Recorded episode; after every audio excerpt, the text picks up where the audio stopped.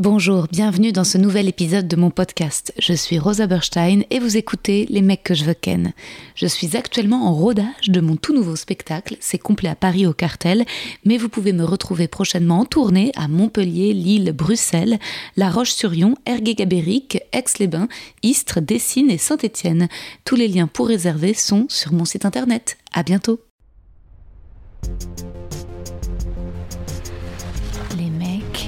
Les mecs, les mecs que je veux ken. Alors alors, petite intro. Les épisodes précédents ont rentré directement dans le podcast par la discussion avec l'invité et je concluais en outro. Or, pour les trois derniers épisodes de cette édition d'hiver, les 77, 78 et 79, je vais inverser, donner quelques infos en intro et terminer l'épisode par la discussion en elle-même. Aujourd'hui, je reçois la jeune et brillante écrivaine Maude Ventura, auteure du déjà best-seller Mon mari. Lors de l'enregistrement, avant que je lise son poème à Maude, nous avons eu un débat philosophique. Faut-il dire à quelqu'un qu'il pue des aisselles? Toute vérité est-elle bonne à dire? J'ai coupé ce petit bout et l'ai mis sur ma chaîne YouTube où vous pouvez le consulter et même vous abonner, liker, mettre un petit commentaire. Mais il n'est pas dans l'épisode même, qui est déjà très long. Par contre, on en parle de temps en temps. Ça revient un peu comme un callback, comme on dit dans le stand-up. En parlant de stand-up, je suis toujours à New York, c'est super, j'adore. Il fait de plus en plus froid, donc je me couvre bien. Il va peut-être même neiger, mais le ciel est beau. Je mange bien, je mange beaucoup, les portions sont énormes et les plats très sucrés. J'ai peur de prendre du poids, mais je marche.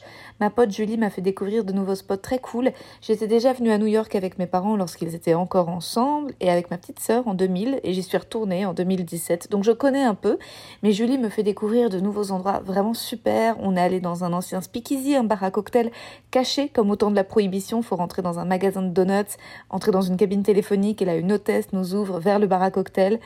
À cause de l'inflation, New York, qui est déjà une ville très chère, et encore plus chère, donc ça c'est un peu chaud. Résultat, je fais pas du tout de shopping, euh, tout passe en bouffe, musée. Les musées aussi sont très chers. On a visité celui, en fait, d'un ancien appartement conservé du début du XXe siècle avec une guide qui nous parlait de l'immigration. C'était hyper intéressant. Avec mes parents, on était allés à Ellis Island et c'était très émouvant. New York est très émouvante. Les avenues, les buildings sont immenses et c'est à la fois euh, terrifiant, familier, ça change. Je pourrais vous en parler pendant des heures, mais j'ai trop hâte maintenant que vous découvriez la voix et les pensées, la manière de penser de Maude Ventura, dont vous avez peut-être déjà lu, acheté, offert le livre Mon mari. Si c'est pas le cas, foncez. Gros bisous. Ah, attends, je vais te lire ton poème. Trop bien. J'entends parler d'un succès phénoménal à l'iconoclaste, la maison sœur des arènes, qui édite mon livre. Il s'agit de Mon mari de Maude Ventura peut-être que mon premier réflexe est l'envie. Je pense Ah, la chance Et m'étonne en faisant des recherches sur Google que Maud soit si jeune, 28 ans, et déjà partout en tête de gondole dans les librairies. Pour comprendre le phénomène, je lis mon mari. Et là, l'envie laisse place à l'admiration. Je suis happée par le récit, que je ne spoilerai pas, mais en gros, on entre dans la tête, le cœur, le système de pensée répétitif et obsessif d'une femme totalement folle, amoureuse de son mari. Et c'est très troublant à lire, car je me reconnais complètement dans le personnage. Euh, ça en est presque insupportable, comme un miroir effrayant. Je suis traversée par plusieurs émotions au fil de ma lecture. L'amusement, c'est très drôle. La fascination, c'est très bien écrit, ça se lit vite. Et l'angoisse, oui, c'est bien ça, en fait, le sentiment amoureux, quand il recouvre tout, devient une activité à part entière, mon métier principal, quand je suis en thèse sur l'homme que j'aime, et que tout est une recherche liée à lui pour mieux comprendre, le comprendre ou lui plaire. D'un coup, c'est tout, et c'est énorme, et j'ai des différences bien sûr avec l'héroïne, je ne suis pas aussi calculatrice, mais je comprends si bien tout ce qu'elle ressent Merci Maud d'avoir mis des mots si justes et créé un roman haletant, original, à la fois noir et léger, de suspense et d'observation, une œuvre éternelle terriblement moderne, puisqu'elle nous renvoie à nos contradictions actuelles. Comment être féministe lorsque l'on est romantique? Comment garder confiance en soi lorsqu'on est amoureuse? Comment se défaire de l'envie de dévorer, posséder l'autre? Comment profiter du bonheur quand on a l'impression qu'il n'est pas fait pour nous? Comment survivre quand on aime d'un amour immense qui aspire tout?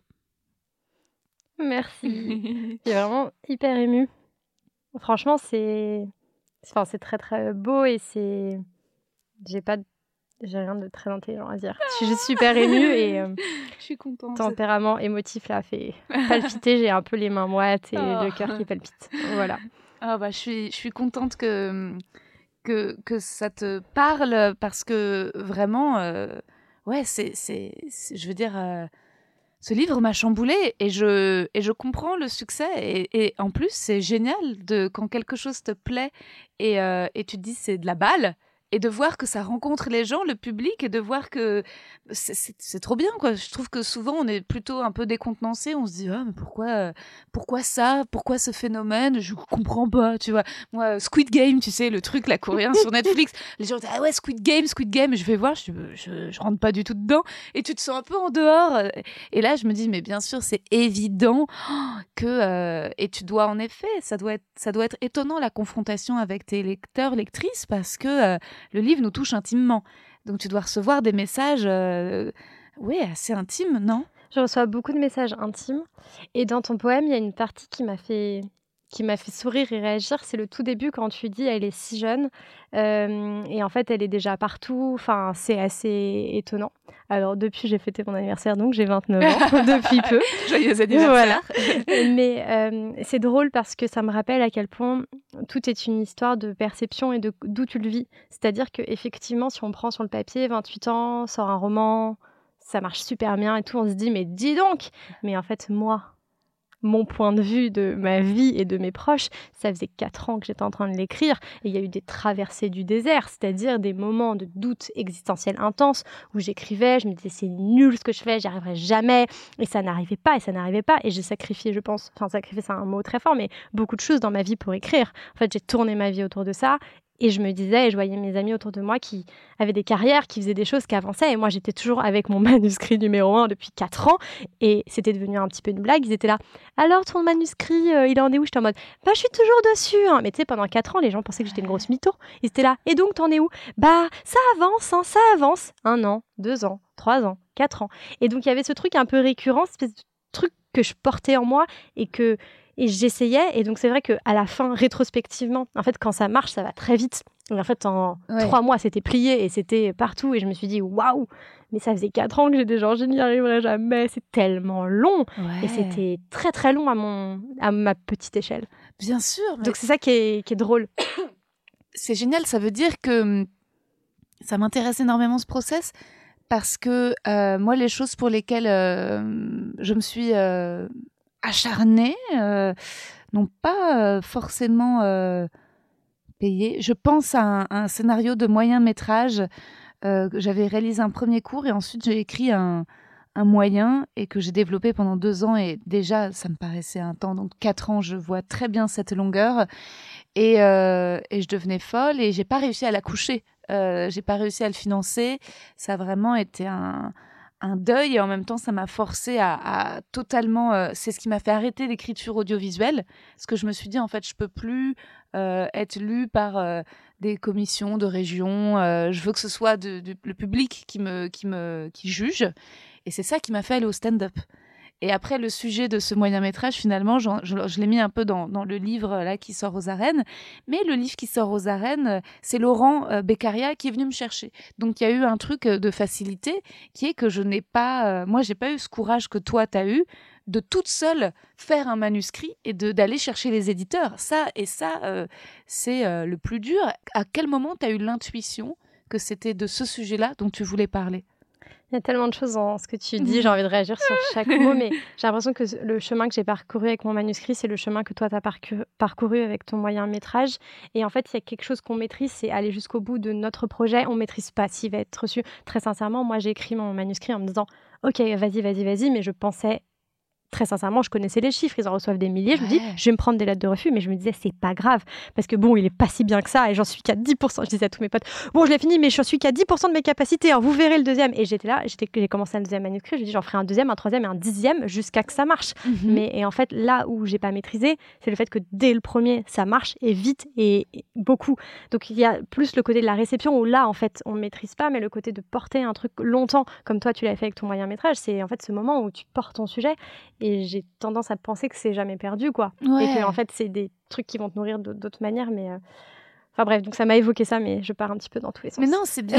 bah, C'est-à-dire quand même, tu as eu une foi, tu as eu une intuition, et même si le succès, euh, c'est pas du tout quelque chose que l'on peut euh, décider, Mais euh, par rapport au fait de dire d'être à 10, 20 ou 30 dans, dans- dans l'élaboration de tes manuscrits, il y avait quand même au départ, à quel moment tu t'es dit, je veux écrire sur l'amour, je veux écrire sur un sentiment euh, dévorateur. En fait, ce qui s'est passé pour ce sujet, c'est que ça faisait déjà plusieurs années que j'écrivais. Et en fait, j'avais des idées d'histoire. Sauf que au bout de 10 pages, euh, je passais à autre chose où ça me gonflait. Donc en fait, été là, ah, je vais raconter ça. Puis j'écrivais quelques pages. Et puis en fait, euh, il se passait rien d'autre. Et donc quand j'ai eu l'idée de cette euh, histoire, je m'en souviens très bien. J'ai cette idée, je me dis, mais en fait, je veux raconter l'histoire d'une femme qui est trop amoureuse. Est-ce que c'est possible de trop aimer et de, voilà, de vivre pour l'autre? Et donc ça commence comme les autres. J'écris mes 10 pages qui sont d'ailleurs encore les premières pages. À la Mhm. main, j'ai encore les feuilles. Hop, je commence à écrire cette idée. Je sens j'étais en vacances avec des amis en Ardèche et euh, on était tous en train de se baigner, tu sais, dans l'eau et tout ça. Et je leur dis, ah, je peux vous lire les, les premières pages. Donc ils s'assoient autour de moi et je dis, je suis follement amoureuse de mon mari, je l'aime comme au vrai jour, je l'aime d'un amour indécent. Bref, les premières pages, ils ont fait, ok, bof, et puis sont allés se baigner. Bref. Et voilà, et puis la vie a continué. Sauf que un mois plus tard, j'avais encore des idées. Deux mois plus tard, j'avais encore des idées. Et tu vois où je veux en venir, c'était que quatre ans plus tard, j'avais- encore envie. Et en fait, ce livre a été terminé le jour où mon éditrice m'a dit Ça suffit, il part en impression demain, tu arrêtes. Et moi, j'étais genre Oui, non, mais attends, on va peut-être rajouter une scène parce que j'ai pensé à. Et non, c'est fini. Et, quand- et après même qu'il qu'il ait été euh, imprimé, j'avais encore des idées. Et ça m'arrive encore dans la conversation que quelqu'un me dise quelque chose. Par exemple, en rencontre, quelqu'un me dit Ah, mais ça, c'est typiquement le syndrome de l'amour citadelle. Je fais C'est quoi le syndrome de l'amour citadelle Je fais Ah, mais c'est tellement génial, j'aurais tellement aimé le mettre dans mon livre. Et donc, en gros, il y a, en gros, tout ça pour dire qu'il y a un moment, un sujet que j'ai assez aimé pour qui Ouais. m'intéresse encore dans six mois, dans un an, et que dans quatre ans, je trouve ça encore intéressant de mettre derrière mon ordi et d'inventer des scènes, parce qu'en fait, je trouve que c'était un sujet assez resserré pour savoir ce que j'ai envie de dire et assez large pour qu'au fil de la plume, je me dise ah mais attends, si elle est très amoureuse, ça veut dire qu'elle a quelle relation avec ses enfants? Si elle est très amoureuse, ça veut dire qu'elle est comment au travail, et etc. Et ça veut dire quoi avec ses amis, etc. Et donc ce sujet, ça me fait un petit peu penser à mes amis qui font des thèses. Et Hmm. au moment de choisir leur sujet de thèse, la question qu'elle se pose, c'est quel est le sujet qui va m'intéresser, pas dans les six prochains mois, mais pendant les quatre prochaines années. Et en fait, c'est vrai que ce sujet, l'intuition que j'avais, c'était juste cette envie, Mhm. ça m'intéressait toujours, quoi. Ouais. Oui, c'est un peu le, le ce à quoi on, on se dit aussi en tant qu'humoriste quand on fait des blagues. À un moment, il faut vraiment garder les blagues que tu as envie de jouer longtemps, parce que tu vas les jouer longtemps, longtemps, longtemps. Donc, il faut vraiment les aimer et euh, il faut pas juste qu'elles soient drôles. Il faut qu'il y a un moment, ça te nourrisse à un autre endroit. D'où parfois le fait que euh, tu donnes un sens un peu politique. euh, en fait, tu te dis euh, à ce que tu écris, parce que si c'est juste le plaisir, le plaisir il s'éteint. En fait, à la fin, tu sais plus. Une blague, elle, toi, elle te fait plus rire, mais tu Mhm. sais pourquoi tu l'as dit. Et, Oui, c'est ça. et, et- et c'est vrai que moi, le fait de de faire des blagues, d'avoir donné du sens après rétrospectivement, d'avoir eu des retours et de m'être dit ah oui, c'est ça, ça, ça peut avoir une une portée féministe parce que c'est une parole sur le plaisir et que euh, ça détabouifie et de voir les effets euh, de voir ça je me dis ah bon et ben le fait que ce soit pas juste marrant même si l'objectif c'est que en un ce soit marrant ça me permet d'y retourner ça me permet de me dire ça a un sens c'est pas C'est y retourner, en fait, Ouais, c'est ça. c'est Sur ça. la question, c'est est-ce qu'on va y retourner, quoi? Mmh. Mais toi, justement, par rapport euh, au féminisme, euh, je crois que j'ai regardé sur Internet euh, quelques interviews et c'est vrai que c'était rigolo. Tu disais oui, euh, mais c'est même Mona Chollet dans le, là, le tout début de son nouveau bouquin qui parle de, du tabou du romantisme chez les féministes et euh, du fait qu'il y avait une, oui, une écrivaine qui s'était suicidée par amour et qui avait été reniée du milieu Bien sûr. féministe. Mm. Et, euh, et c'est toute l'originalité de ton bouquin. En fait, c'est parce que justement, à une période où, euh, où on sent un peu une injonction, où il faudrait reproduire des comportements de mecs un peu patriarcaux, de dire non, mais euh, est-ce qu'on ne devrait pas aussi euh, assumer, en fait, cette part. euh, Pour le coup, je pense que dans l'écriture, il y a une exigence absolue de vérité. Et on en revient à notre début de conversation sur l'odeur de- des aisselles. et, et où là, dans la, dans la vraie vie, on se pose la question de qu'est-ce qu'on dit, qu'est-ce qu'on. Et je suis pas persuadée qu'il faut tout dire dans la vraie vie. En revanche, dans l'écriture, euh, en fait, quand je l'ai écrit, mon livre, je me suis pas dit alors. Le discours dominant, c'est ça, je vais me Mm. positionner comme ça, et donc ça va être original pour ça. Évidemment, on se pose jamais ce genre de questions. La question que je me pose quand, quand j'écris, c'est qu'est-ce qui est vrai? Mm. et en fait, si je vais chercher l'absolue vérité en moi, ça fait très grandiloquent dit comme ça, mais c'est-à-dire que je, je vais chercher le vrai. Et en fait, dans le vrai, dans la vraie vie, il y a des femmes qui tombent follement amoureuses d'hommes. C'est-à-dire que oui, il y a du féminisme partout et c'est tant mieux et ça me nourrit et ça me construit et c'est trop bien. Et je vais lire des livres féministes et je vais me documenter sur le féminisme. Mais en fait, globalement, je reste hyper dépendante du mec dont je suis amoureuse. et ça, c'est la vérité, c'est ce que je vis, c'est ma vérité, euh, genre de tous les jours. Et donc, en fait, c'est aussi, je pense, quand tu écris, sortir du discours mmh, mmh, mmh. et aller dans la vraie vie. Et quand tu vas dans la vraie vie, il n'y a pas besoin de creuser très très longtemps. Tu vas juste boire un verre avec mes copines le samedi soir. Tu, tu c'est bon, hein Alors, il t'a rappelé, et nanana, et machin, et t'en es où avec ton mec? Attends, quoi? Machin, il t'a dit quoi? Attends, fais voir son texto, et nanana, et tu vas t'habiller comment pour le voir. Encore, et en plus, je sais très bien que moi et mes copines, on est dans un groupe féministe, on est hyper éduqués sur ces questions-là. Enfin, tu vois, et je me dis pas besoin d'aller lire des essais mhm. pour voir que la question de la passion amoureuse, de l'obsession amoureuse, de la dépendance, elle est mais partout.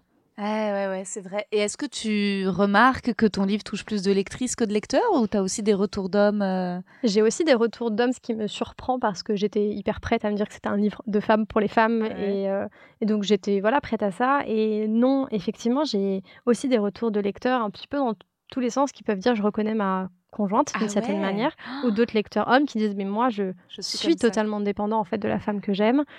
Et après des lectures, ça c'est encore un autre sujet, mais peut-être par rapport à l'humour ou d'autres formes d'art, j'ai l'impression que le roman est particulièrement, euh, je trouve pas le bon adjectif, ambigu parce qu'en mmh. fait euh, j'ai autant de lectures que de lecteurs, mais c'est vraiment ça c'est le truc que j'ai découvert, mais c'est zinzin, c'est-à-dire que je vais rencontrer des gens, il y a, tu parlais de ça parce que euh, il y a des hommes qui, particulièrement des hommes qui me disent j'ai tellement ri, c'est hilarant, mais quelle farce géniale, etc. D'autres femmes qui viennent me voir en mode j'ai pleuré du début à la fin. D'autres qui vont me dire, euh, voilà, et là, tu es là, ah ouais. Et notamment sur ce personnage principal, mais ça, c'est ce que j'ai découvert avec les rencontres, c'est super drôle.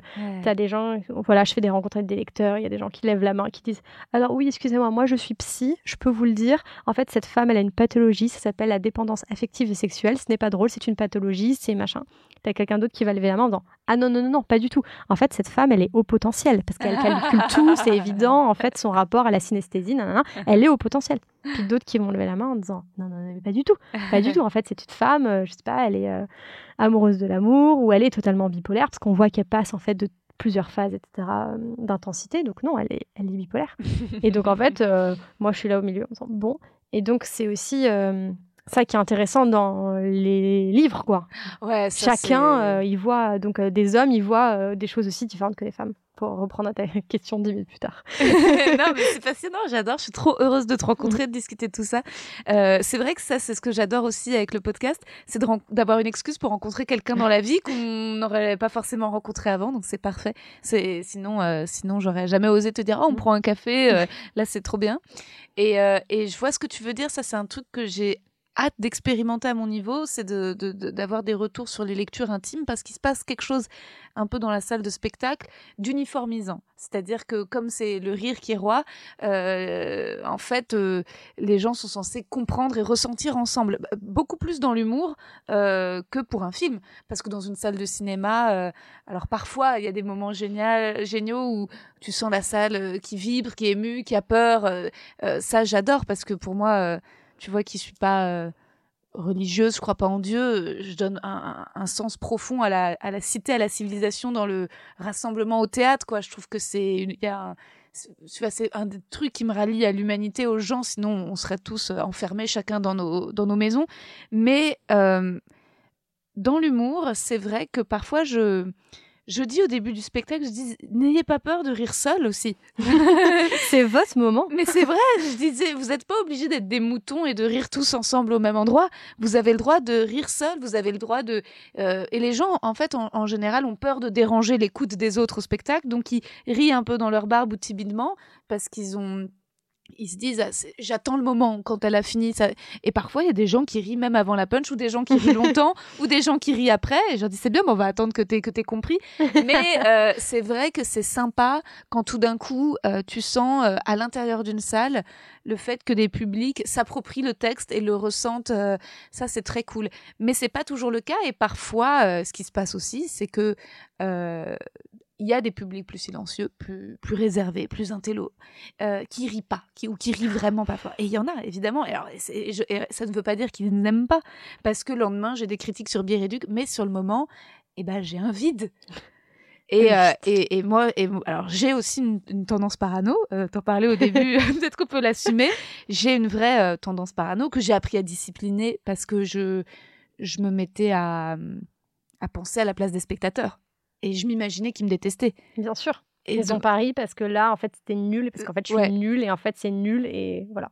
Mais je l'ai euh, quasi tout le temps. C'est-à-dire que, en fait, moi, c'est très rare de me dire après le spectacle, oh bah ils ont aimé. C'est-à-dire que le rire me rassure, mais j'ai du mal à me dire s'il y a eu. Bah, je me dis s'il y a eu moins de rire, c'est que j'ai raté, quoi. C'est si les gens n'ont pas ri. En même temps, c'est quand même tout un concept. C'est concept de création où en fait le jugement et immédiat et sous tes yeux. C'est-à-dire que moi, quelqu'un qui déteste mon roman, bon, il va m'envoyer des messages sur Instagram, ah mais bon, deux, trois jours plus tard, et pas, enfin, je veux dire, il n'y a pas. Euh, c'est comme si, j'imagine, tu vois, enfermé 100 personnes dans une salle, ils sont en train de lire mon livre en même temps, ils commentent et ils sont là. Ah non, j'ai pas ri.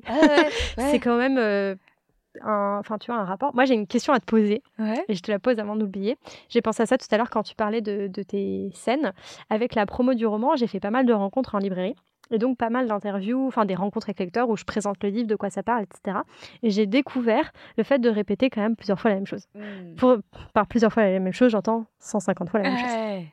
Et par le fait de, enfin voilà, d'aller faire ce que tu dois faire, donc présenter ton livre, etc. Et donc je pensais beaucoup aux humoristes dans ce moment-là, aussi un peu aux chanteurs, chanteuses, et je me disais qu'est-ce que ça fait de dire est-ce que tu ressens encore ce que tu dis? Est-ce que parfois tu as l'impression du coup de mentir à tout le monde et d'être une fraude? Parce qu'en fait les gens rient et tu fais ta blague mais en fait toi tu y crois même plus Qu'est-ce que ça fait la répétition? Enfin, qu'est-ce qu'elle te fait à toi? Voilà, c'est mon moment où je pose une question.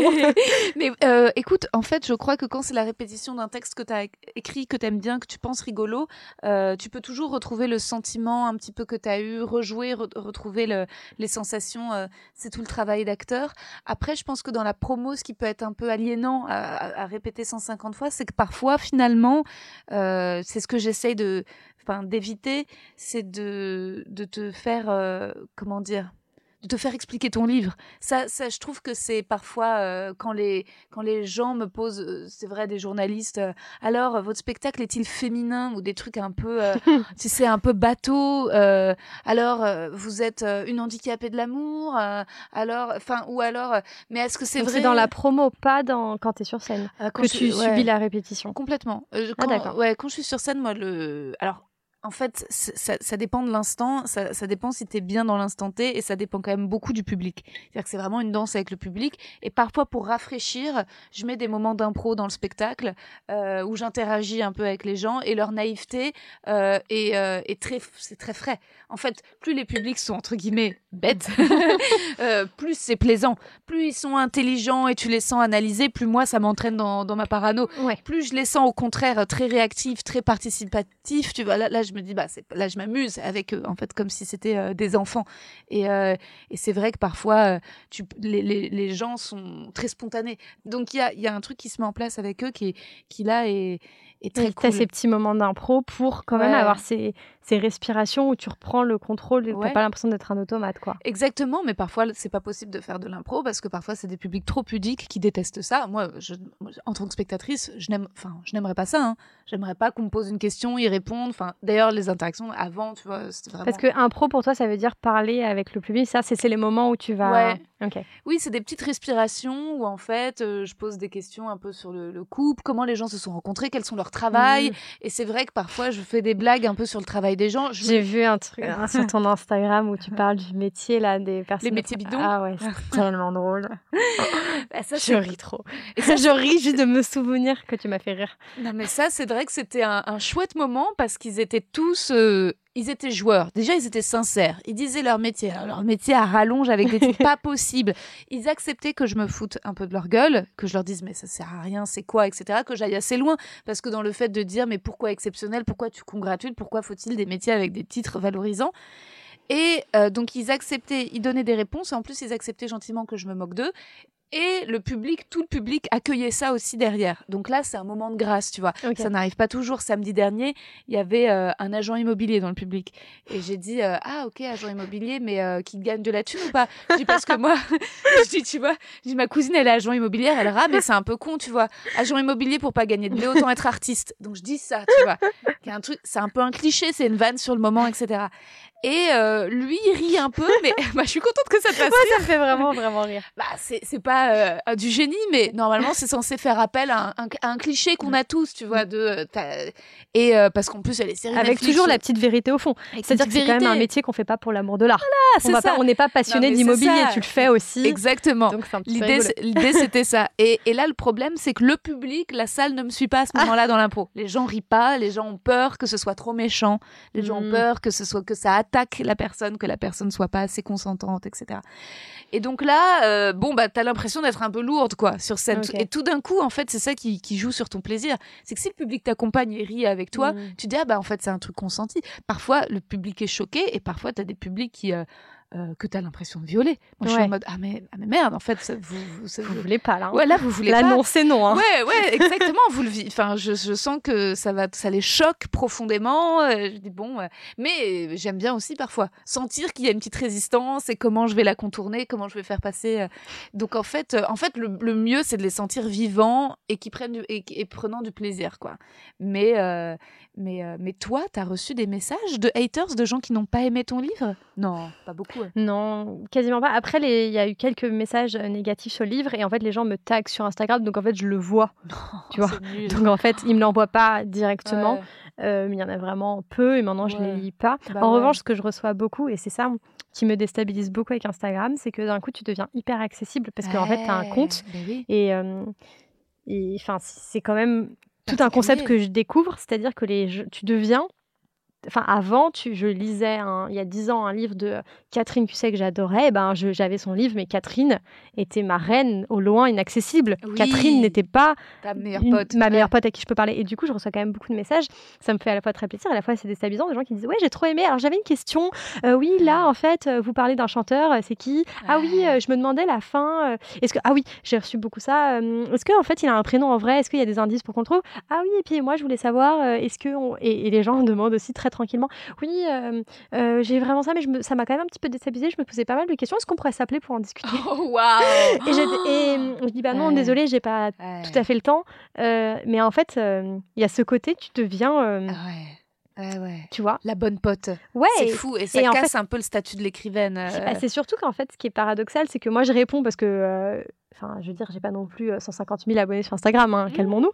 Donc, je réponds à, parce que voilà, c'est faisable, donc je Mhm. réponds. Sauf qu'en fait, je réponds une fois, deux fois, Ouais. puis après, je peux plus parce fait, plus le temps. life. Bah ouais. Et là, ils sont là, ah bah tu ré- Et en fait, je deviens du coup pas Ouais, sympa. Ils sont là, ah ouais, Maud, elle est pas sympa, elle répond plus. Je suis en mode, bah, Non, ouais, mais j'ai pris le temps de répondre, ça m'a fait hyper plaisir. Et en plus, ça me fait hyper plaisir.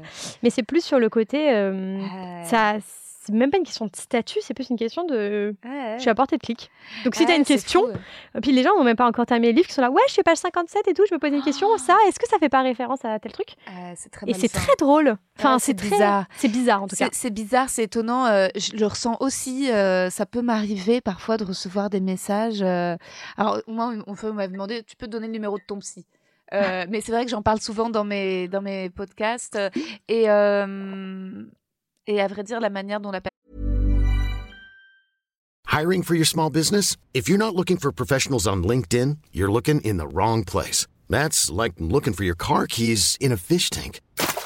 LinkedIn helps you hire professionals you can't find anywhere else, even those who aren't actively searching for a new job but might be open to the perfect role. In a given month, over 70% of LinkedIn users don't even visit other leading job sites. So start looking in the right place. With LinkedIn, you can hire professionals like a professional. Post your free job on linkedin.com/achieve slash achieve today. Personne l'avait demandé n'était pas du tout euh, comment dire euh, agressive ou méchante. Elle était là, je cherche un psy, le tien a l'air génial. Est-ce que tu peux me donner son contact? Et j'avais dit non. Voilà, ça c'est une limite que Ouais. je mets. euh, je ne mets pas le contact de mon psy euh, en lien Bon. descriptif du podcast. euh, sinon, mais c'est vrai que parfois tu as des messages très familiers. Euh, de, en effet, une nana qui avait répondu Tu peux recommander euh, tous les humoristes américains que t'aimes? Ça. et alors, euh, je le fais souvent en plus. Je fais énormément de recos. J'en ai, j'en ai, j'en ai mis en bulle, tu vois, mes podcasts Mhm. préférés. Et, et si sur le moment tu t'as pas le temps de répondre, ouais, elle après j'ai dû la restreindre. Euh, C'est-à-dire, en effet, euh, je la bloque pas, mais je la restreins parce que euh, je. Et ensuite, elle me dit ah bah pas très sympa, ah bah merci d'ignorer, etc. C'est ça. Et, et ensuite, t'as plus. Si elle est restreinte, elle voit pas que t'as vu. Et comme ça, tu Ce que j'allais demander, question de boumeuse, ça veut dire quoi restreindre? Et bah, c'est quelque chose que j'ai découvert. euh, par exemple, quand je reçois des messages de mecs, j'ai participé au podcast de Seb Melia, euh, 4 comiques dans le vent, donc trop bien, j'ai Mhm. j'ai- kiffé, mais j'ai reçu pas mal de messages, un peu de drague. Vraiment euh, très peu de messages relous, euh, méchants, euh, des messages maladroits, mais des messages de drague. Et ça, évidemment, tu peux pas les queurer ou répondre merci parce que c'est une ouverture, quoi. Euh, mais tu vas pas non plus bloquer une personne euh, qui, en fait, peut être fan de ce que tu fais, qui viendrait voir ton spectacle et qui est inoffensive. Donc, en fait, si tu restreins, mais je te montrerai comment le Ouais. faire, ça fait que la personne reste, te continue à te suivre, mais euh, elle ne voit pas que tu as vu le message. Ok. Parce que ce, que les, ce qui rend un peu fou euh, les gens, c'est de voir que tu as vu. Donc en fait, si tu... Sauf que toi, tu peux pas savoir au départ sur un... Mais si, si dès le départ, dans la question, c'est familier... euh, oui, il y a des gens, bah, c'est ça, il y a des messages euh, trop Oui. tout de suite euh, un peu Bah ouais. très hum, familiers. En fait, comme si tu dois quelque chose. Ouais. Et en fait, ce qui est compliqué, c'est que en fait, depuis que le roman est sorti, Instagram, ça me prend une à deux heures par jour, Ouais. ce qui est vraiment beaucoup quand j'aimerais bien passer ce temps à écrire, par, par exemple. Ouais. Et, euh, et donc, il y a un côté aussi où j'ai envie de rester en maîtrise de- du temps que j'y passe et de ce que je Mhm. donne de moi. Mhm. Et, et en plus, 99,9% des messages sont très sympas, Ouais. totalement conscients des limites. Genre un message pour me dire j'ai aimé tel truc, tel truc, ça m'a touché pour telle raison. Notamment, j'ai reçu un message il y a pas longtemps d'une très jeune fille qui me dit ça m'a bouleversée pour telle raison. Et là, elle me raconte un peu une histoire d'amour qu'elle est en train de vivre. Et là, j'avais pris un grand plaisir. En plus, son message, j'étais genre vraiment désolée de vous déranger, madame. J'étais genre Oh. madame. Et, euh, et là, j'ai pris le temps, quand j'avais le temps, de répondre à un long message en disant mais en fait, au fait, euh, l'amour, en fait, faut que ça te rende heureuse, sinon c'est pas de l'amour. Et en fait, euh, tu sais, c'est important de se sentir bien dans ton couple. Si, enfin, bref, donc je prends le temps de répondre à un long message, ça fait vraiment plaisir. Elle m'a dit, Oh, je m'attendais pas à une réponse, ça me fait trop plaisir. Et point, et ça s'arrête là. Et je suis super contente. Enfin, et dans ce moment-là, je me dis que ça a du sens. Et ça revient à ce que tu disais de tout début. Des gens qui voient comme un miroir de leur relation ou de leur peur ou de Ouais. choses qui les touchent. Moi, ce genre de message de gens qui me disent, mais en fait, ou euh, bah voilà, moi je suis très très malheureuse alors que je suis très très amoureuse et en fait je ne comprends Mm. pas comment je peux être aussi Mm. amoureuse et aussi malheureuse en même temps. En fait, il y a une erreur dans ma tête alors qu'ils m'aiment et qu'on est ensemble. Pourquoi En fait, il y a quelque chose qui cloche? Quelqu'un qui me répond ça, je lui dis mais si moi j'ai pu mettre ne serait-ce que trois mots sur ça, mais merci. En Mm. revanche, genre ah oui, euh, page 42, je me posais ça, nan, Ouais, est-ce qu'on peut s'appeler pour en Ouais, non, discuter mais- parce que Ouais, je me pose encore des questions sur le roman et où là tu dis bah merci beaucoup pour votre lecture, ça m'a fait très plaisir. En revanche, là je suis pas forcément dispo. Ouais. Et ça peut de- devenir étouffant, en fait, pour, euh, pour nous. Donc, il faut quand même garder euh, un rapport euh, de merci, merci pour ton mot. Enfin, je pense, et, euh, mais, euh, mais c'est délicat. hein. Et, et encore, euh, c'est vrai que moi, c'est rien, mais j'avais une copine comédienne un peu star, et elle, elle recevait des, des messages de, de menaces, de euh, je vais me suicider si tu me réponds pas, je t'en supplie, donne-moi un signe de vie, dis-moi que t'es là. C'est euh, ouais, ouais, ouais. En fonction du média, je pense qu'on a un petit peu des ça. gens qui nous. C'est vrai qu'avec la littérature, je pense qu'on est quand même très protégé. Ouais. euh, c'est très très bisounoursland. Ouais, ouais. Euh, Il y a aussi un côté pas du tout. Enfin, à la fois médiatique parce que tu es dans les médias, mais c'est pas toi qui l'es. Mm. C'est-à-dire qu'en fait, je pense que tu peux avoir un bouquin qui cartonne. Je fais toujours cette blague. Tu pourras toujours faire tes courses à Monop. Ouais. Tu vois, même Delphine de Vigan qui vend Ouais. des millions de livres. Ouais. Je pense qu'elle va très très tranquillement à Monoprix. Et donc, il y a quand même ce rapport. euh, c'est pas l'image qui est en c'est pas jeu. l'image, c'est pas. Enfin, il y a quand même une distance. euh, Complètement. Quand Et- même. euh, et pareil le protèges, quoi. Je pense que tant qu'il n'y a pas ta tête, enfin je sais pas, je viens d'inventer cette théorie, mais Si. je pense à ça de ton ami humoriste que peut-être qu'on a vu à la télé À ou qu'on a vu, etc. C'est ça, Mais en chez fait, toi. quand on a vu ta, ta tête à la télé, tu appartiens un petit peu au domaine public. C'est ça. Et il y a un côté où tu te déposes. Enfin, ouais, t'appartiens au domaine public, t'es là, bah, pas tout à fait quand même. Ben, complètement, c'est ça, c'est qu'en fait, euh, avec, avec le podcast, t'es protégé parce que c'est les auditeurs, c'est quand même un peu plus, c'est un peu comme des lecteurs, on va dire, euh, un peu ce même public. Mais si t'es star de ciné, t'es quand même un peu protégé parce qu'il y a une distance. Mais par contre, ceux qui sont dans les stars de télé, dans leur l'écran de la télé, dans la maison des gens, ou même les youtubeurs, Ah bah ah bah, eux ensuite c'est vraiment ils sont chez toi dans ton ordi de- dans ton et eux là c'est un rapport euh, très très très très très proche euh, et euh, ouais j'avoue euh, ça doit être ça doit être compliqué. C'est pas encore Parfois, j'aimerais que ce soit un peu mon problème. Est-ce que toi, t'as des. Donc là, t'en es où de tes. Est-ce que de, de tes. Parce que, avec le succès grandissant, est-ce que ça nourrit euh, encore plus d'envie de, de comment tu, tu places ton, ton ego, ton ambition par rapport au prix? Est-ce que t'espères En même temps, tu te protèges Ou? Par rapport à ce roman-là, Ouais. Euh, En fait, je pense que j'étais tellement heureuse qu'il soit publié. En fait, ma vraie ambition, le but de ma vie suprême, ultra, de la grande montagne, de la vie, de la suprématie, c'était publier mon roman. Mmh. Et en fait, ça, j'étais prête, comme je te disais, à écrire 12 000 manuscrits, à tendre, à... Voilà. Et en fait, c'est arrivé. Et là, en fait, j'ai vraiment fait la fête. En fait, c'était ça ma plus grande victoire. Et en fait, on m'a tellement protégée en amont. On m'a tellement dit, tu sais, les premiers romans, ça se vend pas. Tu sais, euh, c'est très compliqué. Tu sais, nanana, que en fait, moi, je m'attendais à rien. Je me disais, mais en fait, moi, ce que je voulais, c'est que ça soit imprimé, avoir une éditrice, enfin, mettre un point final aussi à, cette ambition qui est très très importante pour moi en fait en termes de, enfin, depuis que j'ai à peu près 4 ans et demi, je sais que je vais écrire des bouquins et, je m'étais toujours dit des trucs un peu bêtes dans ma vie, mais je ferai pas d'enfant tant que j'aurais pas publié mon livre. Enfin, je faisais tourner. Il y avait quand même tout un enjeu émotionnel très très important pour moi. Et donc, le jour où ce livre a été publié, pour moi, c'était vraiment énorme. Et en fait, tout ce qui s'est passé après, ben, c'était un peu genre, oh, trop bien, trop bien, trop bien, mais c'était mmh. vraiment une grosse cerise sur mmh. le gros gâteau. Mais il y avait quelque chose déjà qui, qui ne dépendent plus de toi et j'ai plutôt tendance à ne pas vraiment accorder d'importance aux choses qui dépendent pas de moi. Enfin, j'aime bien être beaucoup dans le contrôle et dans la maîtrise et donc tout par exemple ce qui est pris, etc. Alors là, très rapidement, j'ai totalement lâché l'affaire. Enfin, je me dis, si ça m'arrive et que j'ai des super prix, tant mieux. Si je les ai pas, tant pis. Mais en fait, je ne peux rien faire. C'est-à-dire que vraiment, ce n'est plus en mon pouvoir. Vraiment, il n'y a rien que je puisse dire ou faire. Donc tout ça, c'était un peu. Ce qui compte, c'est que le livre soit lu. C'est ça. Et puis de toute manière, et même que le livre soit lu, en fait, qu'on en vende tant d'exemplaires, en plus, en plus, ça ne dépend plus de moi. Je ne peux rien faire.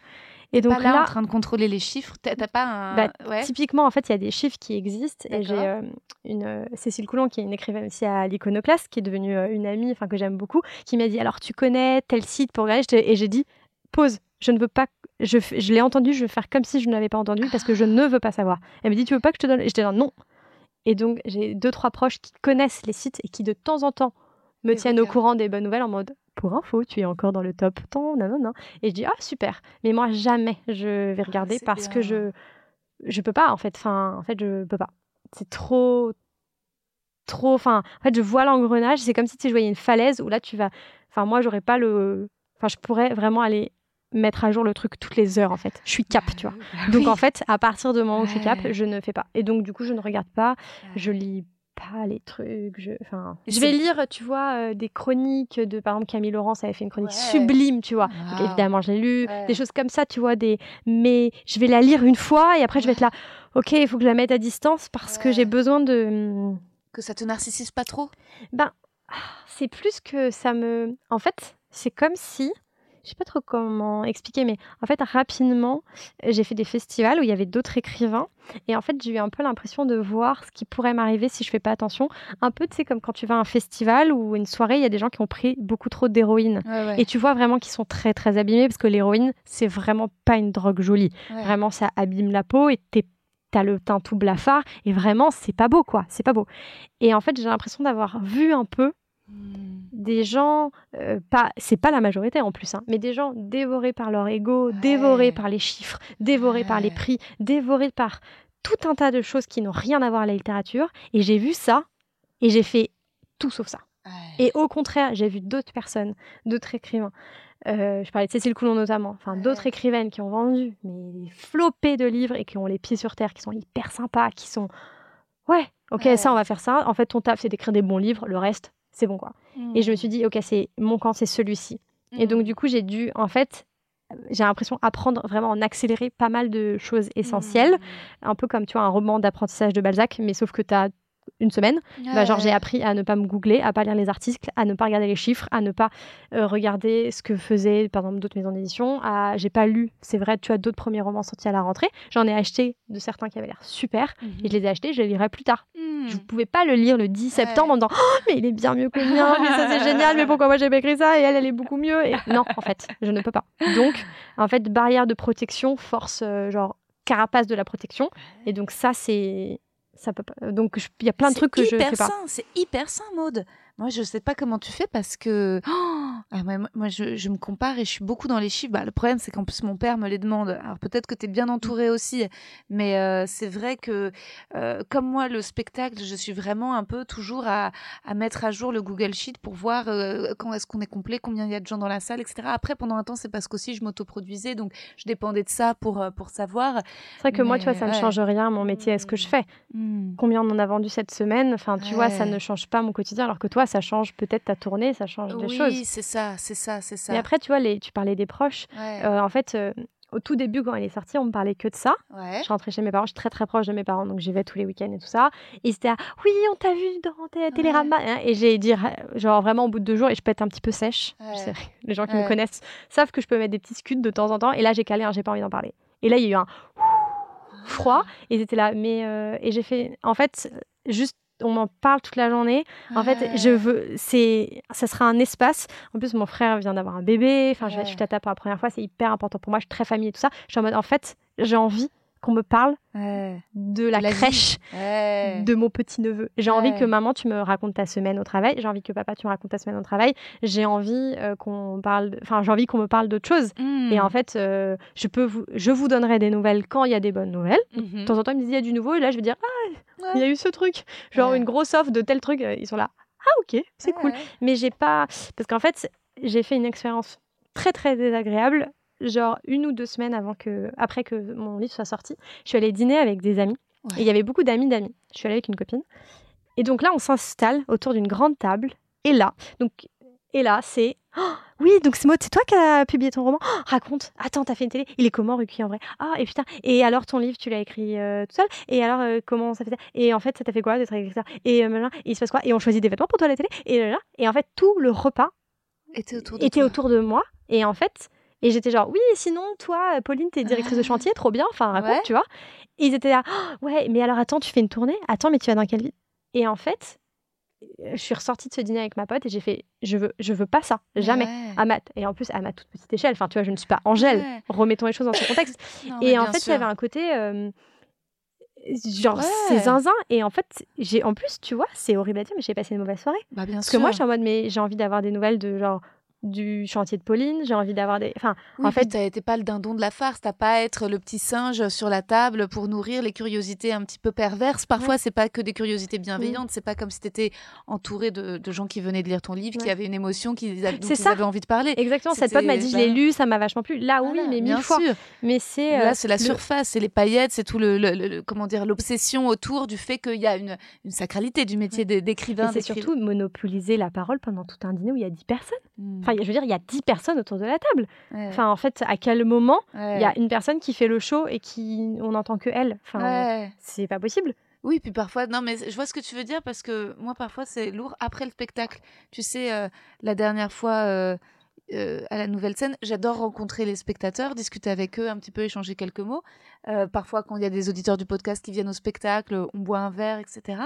Mais la dernière fois, il y avait des, des amis d'enfance de ma metteur en scène euh, avec qui elle faisait de l'équitation, des mecs bon, qui mmh étaient sympathiques, mais qui et donc il se trouve que la directrice du théâtre n'était pas venue voir le spectacle depuis longtemps, donc j'étais en mode ah Jessie, qu'est-ce que tu en as pensé, trop bien, et je m'assois avec elle, mais donc pareil, je suis pas Angèle, je vais pas aller dans un carré VIP, tu vois, donc euh, bien sûr que je suis accessible à n'importe qui qui veut à, la sortie du spectacle discuter, et la bande de, donc de mecs, mais donc qui connaissent en effet, s'installe à côté de nous, en face de nous. Et alors, et ensuite ils me demandent après le spectacle de faire un commentaire composé du spectacle, tu vois, en disant bah alors, euh, et alors cette question de tout c'est vrai, non, ça c'est pas exagéré, et alors vraiment machin et ça. Mais donc euh, les mecs étaient mais et euh, avec un truc un peu euh, séduction lourde de la part d'un d'entre eux. ah ben moi j'ai cru que je suis tombée amoureux de toi, puis à ce moment-là quand elle dit ça, ben, j'étais plus amoureux et puis je là genre oula, c'est euh, en fait on se connaît pas, tu vois. Alors et euh, et en plus j'avais l'impression de j'avais envie de dire en fait ça c'est payant, pardon, mais ça coûte 20 euros, prends un ticket et si tu veux je te le refais un show, tu vois.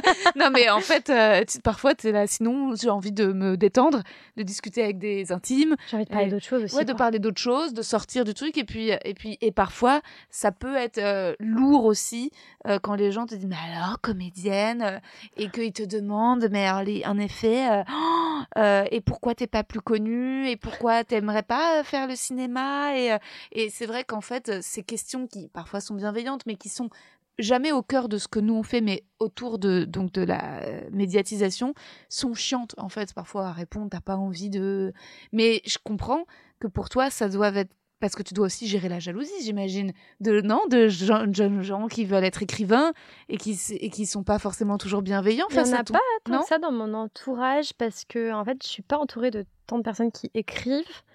Euh, donc c'est pas tant ça. Et en plus, à ce dîner, en l'occurrence, c'était 100% bisounours, quoi. Mmh. C'était vraiment gentil Ouais, et ouais. intéressant. Le, ce que j'ai ressenti, c'est ne pas forcément apprécier d'être le centre de l'attention. Je trouve qu'il y a un Mmh. côté un peu malsain de considérer aussi que ce que tu disais un peu dans la valorisation, que en fait ce que j'ai raconté est plus intéressant. Je suis en Mmh. mode euh, bah lis mon livre. Ouais, Ouais. ouais, mais c'est surtout, enfin en fait ce que j'ai, en fait moi je ne valorise pas le métier d'écrivain plus qu'un autre métier en fait.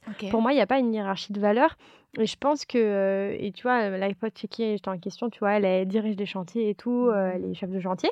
Et ben moi j'adore parler avec elle. Enfin je suis en mode ah Mmh. ouais raconte et tout machin, ça peut commencer sur son chantier et après elle va me dire et toi? Et je vais raconter bah voilà moi il s'est passé ça au taf, il s'est passé ça avec le livre et mais il n'y a pas, euh, tu vois, et je trouve qu'il y a une euh, sacralisation que je comprends pas bien, enfin que je Mm. comprends mais qui ne correspond pas à ce que je ressens. Ouais. En fait, tu vois, les gens, ils vont te dire, euh, tu vois, ils vont poser plein de questions et je suis en mode, mais. euh, Enfin, tu vois, c'est pas plus fort de savoir faire ça. Enfin, moi, j'ai l'impression d'avoir un savoir-faire. C'est effectivement, je pense que j'écris bien. Ouais. Oh là, waouh, la meuf Si, se, trop des vins, mais tu vois, je pense que je sais faire un truc. C'est par exemple, je sais que j'écris bien et je sais que j'adore écrire et que c'est mon truc.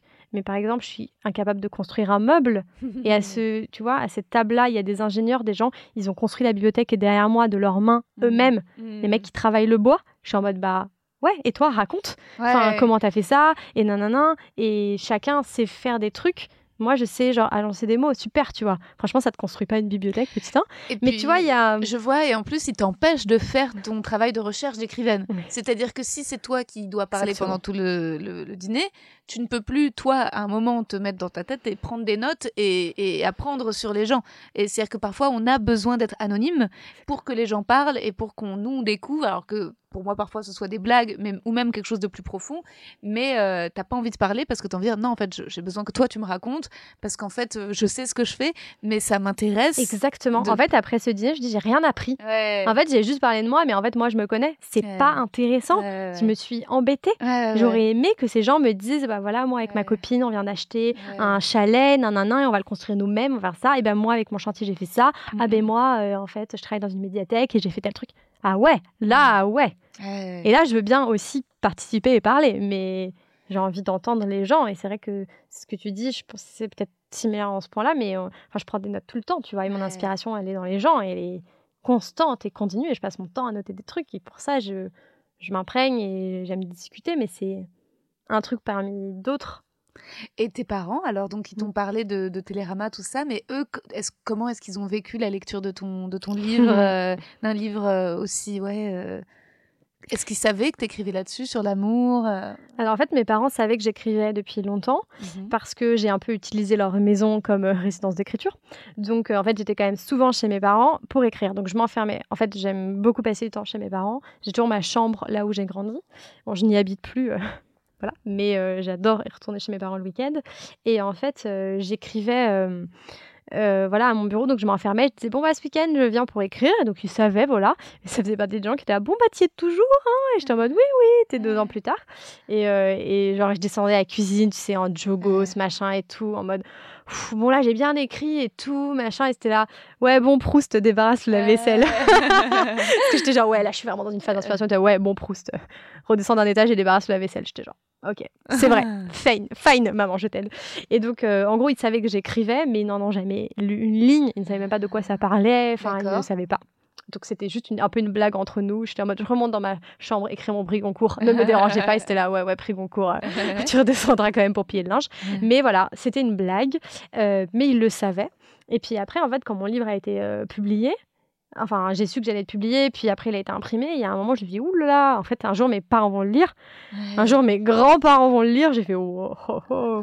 J'ai hésité à faire une version censurée pour, pour le donner. Et donc là, mes parents l'ont lu et c'était un- une étape que j'appréhendais un peu, effectivement.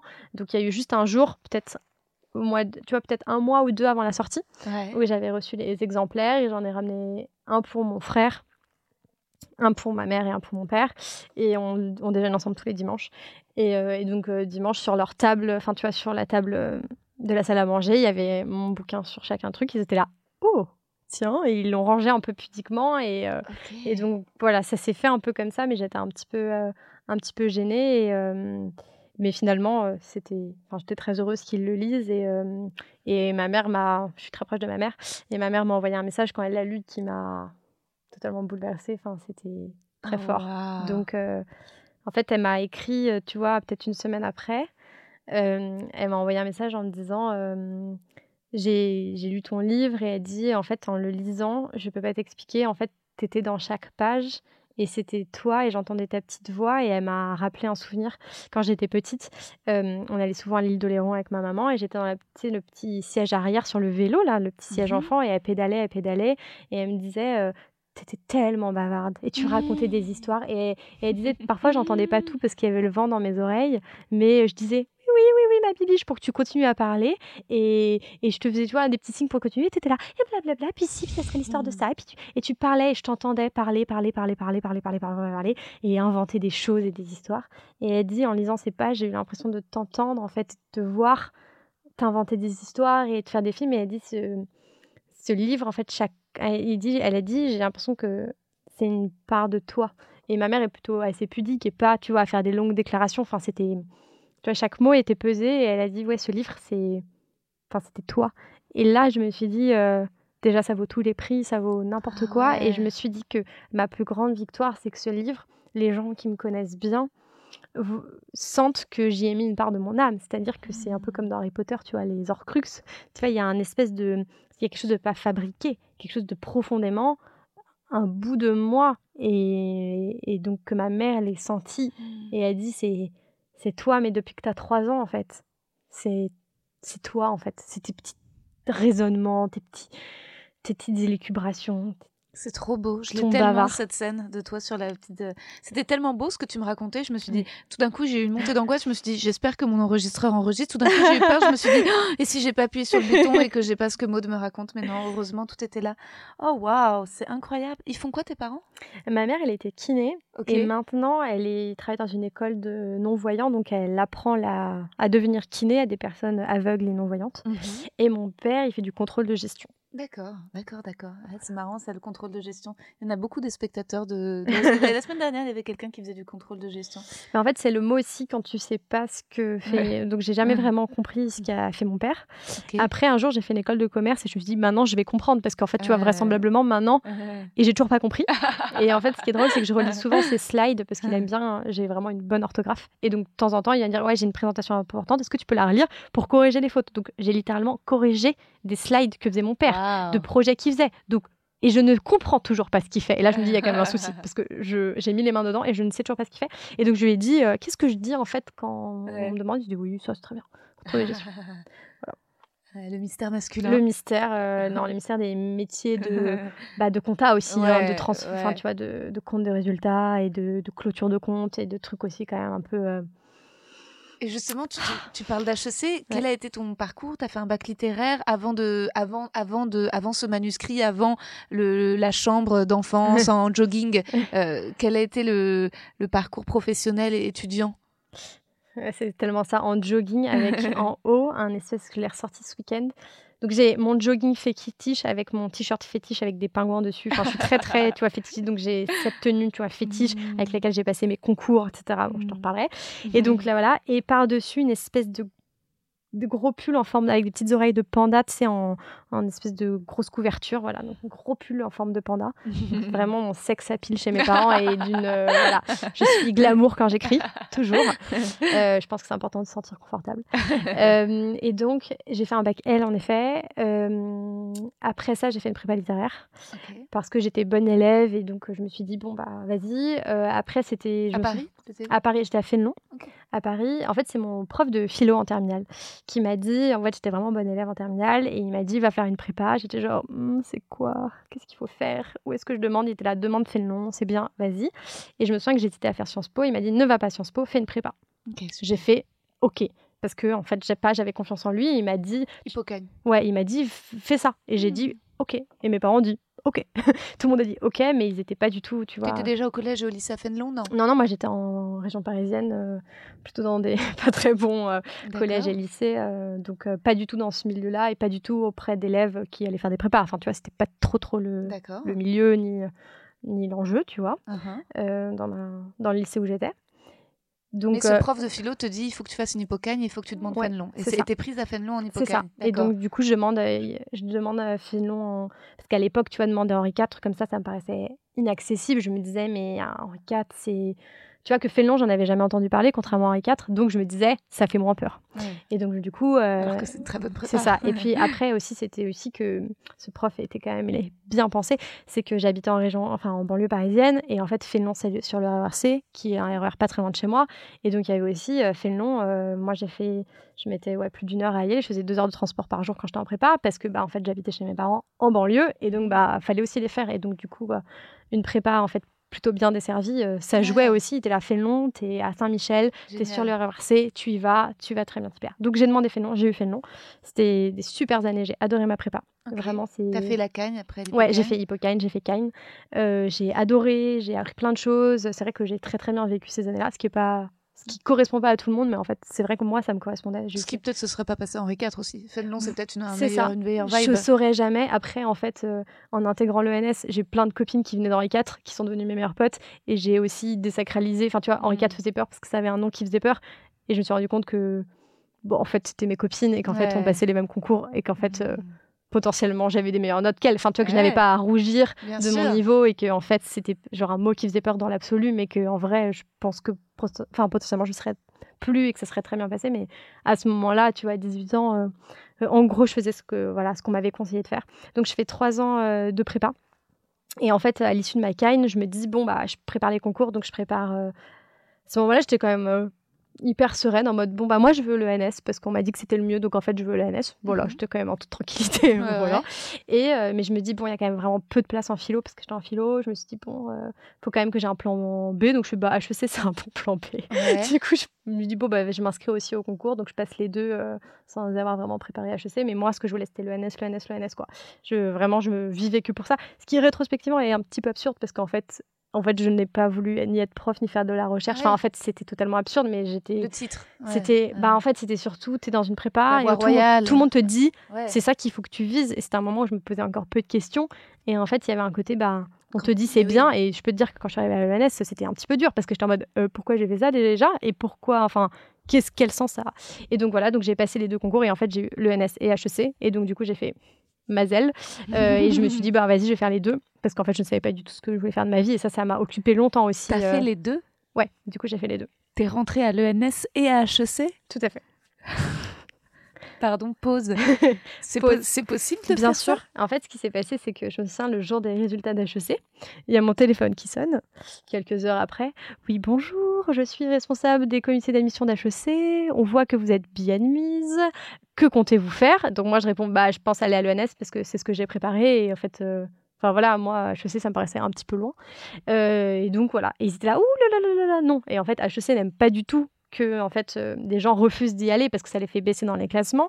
Et eux, ils aiment bien les profils aussi un petit peu divers. Et donc, en gros, ils me disent, mademoiselle, euh, ce qu'on fait pour les gens dans votre cas qui ont eu les deux écoles, c'est que vous pouvez reporter votre scolarité jusqu'à 3 ans. Ça ne vous coûte rien. Vous mettez juste oui sur le logiciel et pendant tous les ans, au mois de juillet, on va vous demander pensez-vous peut-être toujours venir à HEC et vous vous organisez comme vous voulez.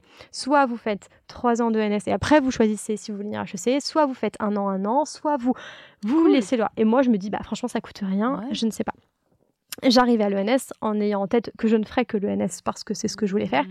Sauf qu'en fait, rapidement, je me rends compte que la philo en prépa n'est pas la philo à l'ENS, où de- ça devient quelque chose de très euh, expert. Et en fait, tu passes de, en prépa des cours d'histoire, des cours de langue, des cours de plein de choses à 5 heures de cours sur Kant. Et là, j'ai senti mes limites aussi, tu vois. Genre, il y a vraiment des moments où je ne comprenais plus rien à ce qui se passait. J'étais genre, ah ouais, là, ça va vraiment, vraiment dans des débats que moi me dépassent et ne m'intéressent plus. Mmh. En fait, vraiment, avoir que un cours de 3 heures sur Kant, c'est c'est plus possible pour moi, quoi. Donc je me Mmh. dis mince, euh, je me vois pas continuer là-dedans, je me vois ni enseigner la philo, j'ai pas envie de faire une thèse non plus en philo. qu'est-ce que je fais?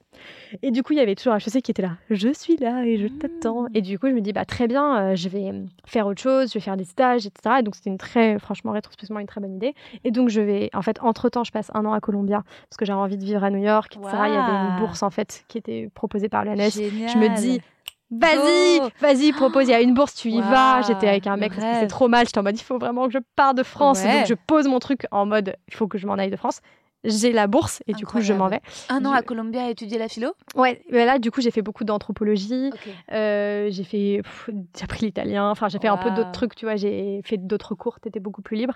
J'ai fait effectivement peu de philo, plus de socio et d'anthropo. Et voilà, et après donc je suis arrivée à HEC et voilà, donc j'ai fait ça. Et en fait la grande question qui s'est passée dans toutes ces années, c'était bah qu'est-ce que je vais faire de ma vie en fait? Oui, tu voulais déjà devenir écrivaine? Bah moi je voulais devenir écrivaine, mais en fait c'est à l'époque pas tout à fait un métier que je pouvais envisager. Et donc, du coup, je me disais, mais en fait, euh, il me faut quand même un vrai métier, quoi. Mmh. Et donc, euh, parce qu'en en fait, écrivain, il y avait quelque chose de tu vois, de frustrant, qui est quelque chose que ça ne s'achète pas. Et ça hmm. ne se bachote pas. C'est-à-dire que tu peux, tu vois, les concours, tu peux. Moi, je suis vraiment, tu vois, très besogneuse, je suis très scolaire. Tu me donnes un concours, je vais le taffer, je vais le taffer, je vais faire 12 000 fiches. Et tu vois, je vais avoir une bonne note parce que je suis très scolaire. Mais en fait, j'ai compris qu'un roman, c'est pas ça. Tu hmm. peux y passer des heures et des heures. Et c'est ça qui me rendait dingue quand je l'écrivais. Je me disais, mais en fait, t'es pas noté à la fin. C'est pas un truc où tu vas avoir un classement. C'est en fait, là, euh, là, faut que tu te donnes une partie de ton âme. Et c'est pas, euh, il y a aucun diplôme qui t'achète ça c'est pas parce que tu auras fait telle école et telle école que tu seras une meilleure écrivain, pas du tout. Et c'est le, bien le seul domaine où en fait tes diplômes, on s'en contrefou. Mmh. Donc faut là, enfin là c'est un autre exercice. Et donc. Euh, donc t'es HEC. Donc je suis à HEC et en fait là je fais des stages parce que je cherche un métier. Et donc je fais un stage dans une maison d'édition. Et là je me dis non parce que en fait je voulais déjà écrire et en fait je suis en contact avec des écrivains toute la journée je me suis dit je vais être frustrée ah parce qu'en fait moi je suis en train d'écrire mon manuscrit là je suis entourée d'éditeurs, de d'auteurs, et je me dis mais pourquoi c'est pas moi, mais pourquoi? Et là je me suis dit oulala, ça m'a pas l'air très très sens cette histoire. Mhm. Après je fais un stage dans une école d'écriture qui s'appelle Les mots avec des gens qui veulent être devenir écrivains. Donc c'est une start-up euh, qui emploie des écrivains pour animer des ateliers d'écriture. Et donc là, je me dis, c'est parfait. Il y a un mélange mhm. écriture qui me passionne, un mélange un peu HEC, start-up. Mais là, pareil, je me dis, mais en fait, je suis entourée de mini-moi qui veulent écrire des romans mmh. comme moi, en fait, euh, mmh. compliqués, en fait, parce que je me dis toujours, ah ben non, mais en fait, euh, tu as l'air toujours très unique quand tu es là tout seul à travailler sur ton eh manuscrit. En fait, quand tu es entouré de, de mille mini-toi. C'est très angoissant. Et tu es là, genre, mais en fait, je suis nulle et ils sont bien meilleurs que moi et moi, je suis nulle. Bref. Et donc, bon, je continue mon année de césure et j'aimais aussi beaucoup la radio. J'écoute beaucoup la radio depuis toujours et j'écoute énormément de podcasts depuis vraiment longtemps. Et je me dis, bon, c'était un peu mes, mes deux trucs, quoi. C'était soit l'édition, soit la radio. Et donc, je candidate, je candidate et je finis par être prise en stage chez Boomerang euh, avec Augustin Trapenard à France Inter. Et là, au bout de deux jours, je suis genre en mode c'est ça que je veux faire de ma vie. Et je me souviens de mon mec de l'époque je rentre de mon premier jour de stage en mode c'était incroyable il y avait ça il y avait ça c'était incroyable. Et tu là ouais on en reparle dans six mois. Et six mois plus tard j'étais genre c'est incroyable il y avait ça il y avait ça. Et tous les matins j'ai descendu au métro Passy et je marchais parce que je commençais assez tôt le matin et je voyais la lumière qui se levait sur la tour Eiffel et j'arrivais à la maison de la radio et j'étais genre oh mon dieu c'est exactement mmh. l'endroit où je veux être. Et donc après ça j'ai eu un premier CDD à France Inter et après j'ai commencé à travailler à France Inter. Et en fait là j'ai senti vraiment que j'avais trouvé un milieu dans lequel j'avais envie de travailler et en fait qui était qui, me nourrissait, qui était aussi assez loin de l'écriture. Parce que j'aurais pas pu travailler dans l'édition. Peut-être à 50 ans, je pourrais être une super hmm. éditrice parce que j'aurais écrit ce que hmm. j'avais écrit, mais j'avais besoin de trouver un milieu assez loin. Et je me suis. Enfin voilà. Je vois tout à fait ce que tu veux dire parce qu'à un moment, j'ai été prof de théâtre euh, pour des enfants et j'avais la possibilité d'être pour des adultes, mais pour moi, c'était pas possible parce que ça, ça, ça, rentrait trop en conflit avec mon ambition de comédienne. Je me disais, je me vois trop comme une ratée si je suis là. Euh, et puis, j'ai pas envie de me confronter au désir de jeunes gens qui veulent être acteurs. C'est quelque chose qui est déjà trop complexe pour moi. J'ai pas un discours très positif par rapport à ça. Et euh, avec des enfants, ça allait. Alors, j'avais beaucoup de plaisir quand même à donner des cours aux enfants.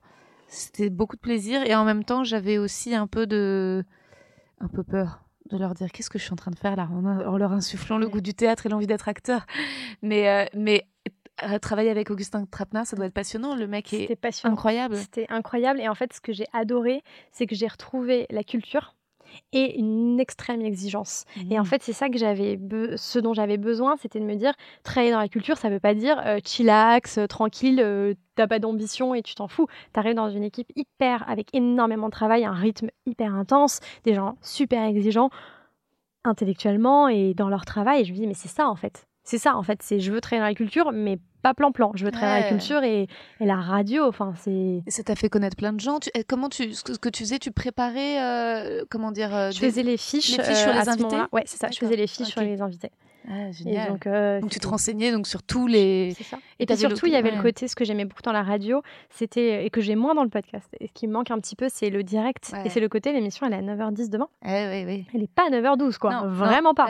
Et donc, à 9h10, tout doit être prêt. Et donc, tu as des échéances à court terme. Et ce que j'aime beaucoup, c'est créer des, des, un produit fini. En fait, travailler. Et à chaque, pendant toutes les années où je travaillais à France Inter, à chaque fois, je savais pourquoi je le faisais. Je travaillais pour Ouais. telle émission, elle commence et l'émission est finie. Et en fait, tu as.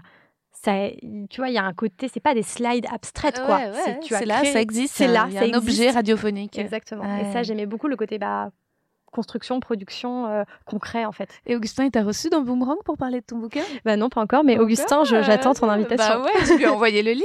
Oui, on il m'a, non, c'est lui qui m'a envoyé un gentil message pour me Ah. dire qu'il était très fier de moi. Waouh. C'était trop gentil. Je- j'aime beaucoup Augustin. Ah ouais, c'est super. Et, euh, et donc, pendant que ces années-là euh, de France Inter, tu t'épanouis professionnellement et tu, commences, tu continues en parallèle l'écriture de ton roman. C'est ça. Je commence, euh, bah, je suis en stage en fait. C'est exactement ça. C'était la période stage édition slash boomerang, etc. où je commence à écrire mon manuscrit. Et donc, euh, en fait, ce manuscrit, je l'ai écrit euh, en stage. Je l'ai écrit pendant les vacances. Je l'ai écrit euh, pendant ma dernière année HEC en cours de marketing. Je l'ai écrit après pendant ma première année professionnelle, etc. Et donc, en fait, Mhm. c'est. Voilà, il m'a suivi pendant toutes ces années, un peu en pointillé. Et il y avait des mois entiers, et parfois six mois où j'y touchais pas. Parce que j'allais commencer un nouveau stage, parce que, euh, en fait, j'allais être euh, dans enfin, la vie, en fait. Et c'était une période de ma vie où la question de qu'est-ce que je vais faire de ma vie était une question brûlante. C'est pour ça que la vingtaine, je trouve qu'on l'idéalise un peu, parce que je trouve ça pas facile. hein Ah, d'avoir 20 ans, d'avoir 22 ans, d'avoir 23 ans, en fait, d'avoir cet âge-là où tu es en train de construire et tu te dis, mais qu'est-ce que je vais faire? Là, tu vois, je suis plus apaisée. Je Bien sais quel est mon métier, je Ouais, sais ce que, ah. quelles sont mes passions, mes hobbies, et je sais, euh, enfin, tu vois, il y a plus de, de- quelque chose de plus stable, et donc euh, l'écriture, forcément, passée en deuxième, et il y a aussi une question financière. C'est-à-dire que l'écriture, il y avait vraiment un côté, quand je le faisais, je me disais, mais t'es folle, ma fille, de faire ça. Enfin, en fait, ça ne te rapporte rien, alors que là, tu pourrais faire un, quelque chose qui te rapporte de l'argent. Donc là, en fait, tu perds de l'argent et tu, enfin, c'était vraiment, tu investis sur toi parce que, euh, tu vois, personne ne t'attend. euh, pourquoi tu fais ça? Et il y avait un côté un peu zinzin. J'ai une vision notamment très claire d'une année où on avait passé le Nouvel An à Milan avec mon groupe d'amis parce qu'en en fait, il y avait une de nos copines qui était en échange à Milan. Donc on va la voir. Il y avait des journées entières où je leur disais, bah écoutez, je vous rejoins à 18h parce que là, j'écris toute la journée. Et ils étaient là, bon, ok. Enfin, après, mes amis, même comme je suis, c'est vraiment. euh, Mm. Ils savent, tu vois, depuis longtemps que je fais mes trucs. C'était là, ok, à toutes. Mais tu vois, quand ils claquaient la porte et que je me retrouvais toute seule dans le Airbnb à Milan, je me disais, quelles sont tes joies de vie, quoi Tu es en vacances, euh, tout le monde sort et tout le monde va visiter, et toi, tu es là en train d'écrire ton roman que tu as déjà commencé il y a un moment et qui n'avance pas et qui est probablement très très mauvais, parce que évidemment, j'étais persuadée que c'était vraiment nul. Et donc, il y a ce moment-là où tu te dis quand même, euh, pff, c'est pas très rationnel, quoi. C'est une foi, quoi. C'est une flamme. C'est ça. when it comes to your finances, you think you've done it all. You've saved, you've researched, and you've invested all that you can. Now it's time to take those investments to the next level by using the brand behind every great investor, Yahoo Finance. As America's number one finance destination, Yahoo Finance has everything you need, whether you're a seasoned trader or just dipping your toes into the market. Join the millions of investors who trust Yahoo Finance to guide them on their financial journey. For comprehensive financial news and analysis, visit yahoofinance.com, the number one financial destination, yahoofinance.com. Et euh, c'est comment, vu que tu l'as écrit et développé sur tant d'années, ton rapport à l'amour et aux hommes a influé l'écriture?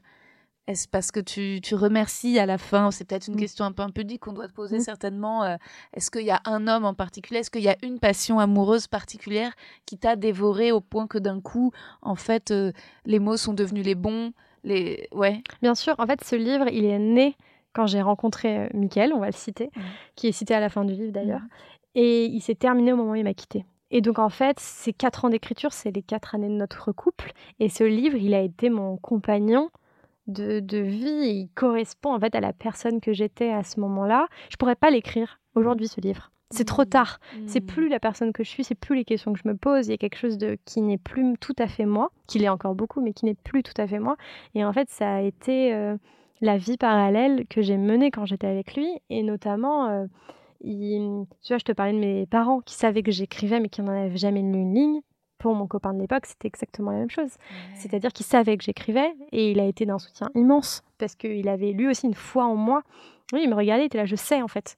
Il tu sais, parce que j'étais en mode, mais tu sais, ça sera jamais publié, c'est nul. Il était là, il me regardait, il était toi, écrire un truc nul, j'y crois pas. Je sais que ça va être génial et je sais que ça va marcher. Et il dit, je le sais. Je le sais, je ne vois pas. Je te connais, je te vois pas passer des heures et des heures sur un truc qui va être nul. En fait, il dit, je, je n'y crois pas. J'y crois pour nous deux. Et donc, lui, il y croyait et donc il avait ce soutien. En fait, ça, je le remercierai jamais assez pour ça, tu vois. Mais tout en. Il savait vaguement peut-être de quoi ça parlait. Je lui avais peut-être dit une fois ou deux, mais il n'avait jamais lu une ligne. Il l'a lu quand le livre est sorti. Donc c'était, en fait, à la fois, j'avais des compagnons d'écriture dans ma vie et à la fois, c'était des gens qui n'en avaient jamais lu une ligne.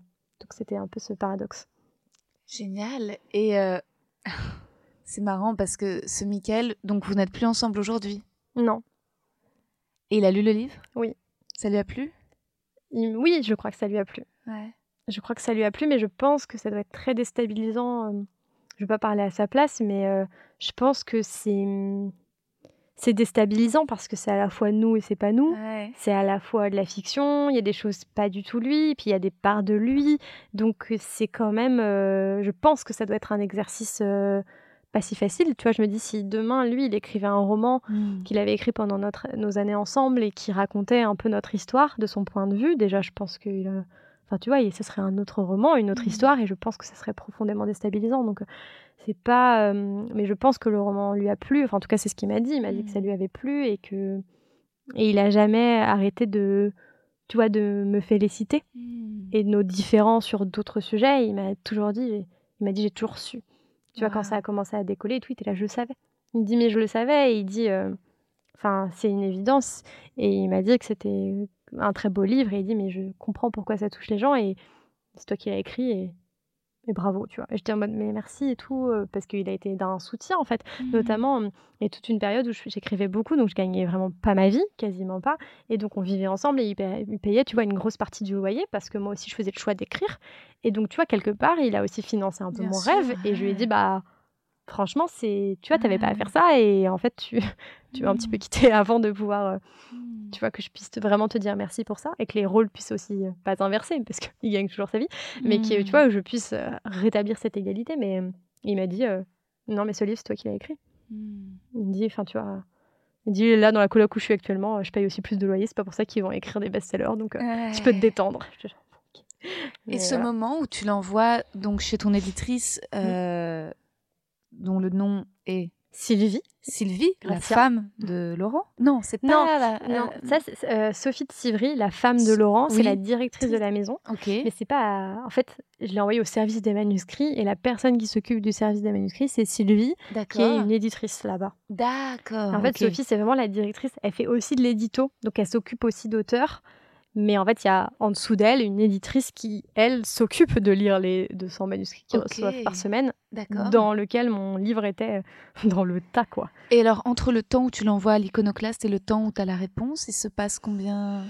Euh, en fait, il n'y a pas eu de réponse tout de suite. Ce qui se passe, c'est que je l'envoie et dans les semaines qui suivent, peut-être deux, trois semaines, je reçois des trois mails. En fait, j'ai envoyé une dizaine de maisons et il y en a trois qui me répondent et qui me disent. euh, Et en fait, moi, je pensais tu sais, que mon téléphone allait sonner, que c'était là. C'est génial, rencontre-nous, on vous signe. Ouais, ouais, ouais. Et donc, il y a effectivement Sylvie qui m'appelle en disant C'est génial, rencontrons-nous. Ok. Et là, elle dit Attendez, c'est juste, c'est génial, vous êtes génial, machin. Il faut juste que la directrice de la maison, donc Sophie, le lise pour. euh, etc. Et donc là, on arrive dans ce moment où Sophie dit J'adore, mais il y a du travail, je sais pas. Oui, mais je. Tu vois. Mais moi, évidemment, je n'osais rien dire. J'étais en mode Mais c'est oui, mais non. Mais je ne savais pas. Et donc, en fait, je rencontre plusieurs maisons d'édition. Et toutes sont là, genre, c'est génial. Mhm. Et je sais, je rentre chez moi à l'époque. Et mon mec me dit euh, de l'époque alors? Ouais. Et j'étais en mode, bah, il trouve ça génial. Bah alors, t'as signé ce qu'on a Ouais. Bah non, j'ai pas osé demander. Ah voilà. Donc ça commence un peu comme ça, où en fait, on se rencontre et on prend contact, mais je sais pas trop.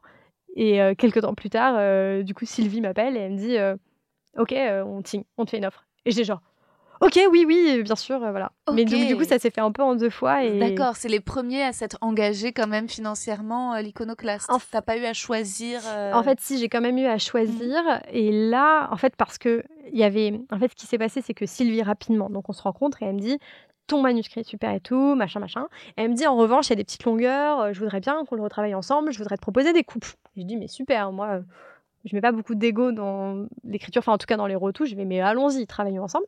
Et donc elle me dit, voilà, je pense que ça marcherait mieux si tu raccourcissais certains chapitres. Donc en fait, on commence à travailler, mais je n'ai rien signé.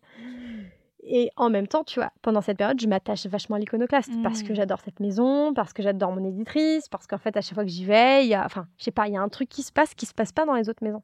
Et donc, bah, en fait, rapidement, je commence à me dire, bah, en fait, c'est l'iconoclaste ou rien. Enfin, pas ou hmm. rien, mais je Mm. commençais à me dire, alors que c'était peut-être pas forcément la maison d'édition qui me faisait le plus rêver avant, où je me suis pas dit, c'est l'iconoclaste ou rien. Quand je l'ai envoyé, j'étais sûre pas du tout. Je l'ai envoyé une dizaine de maisons, dont l'iconoclaste, mais.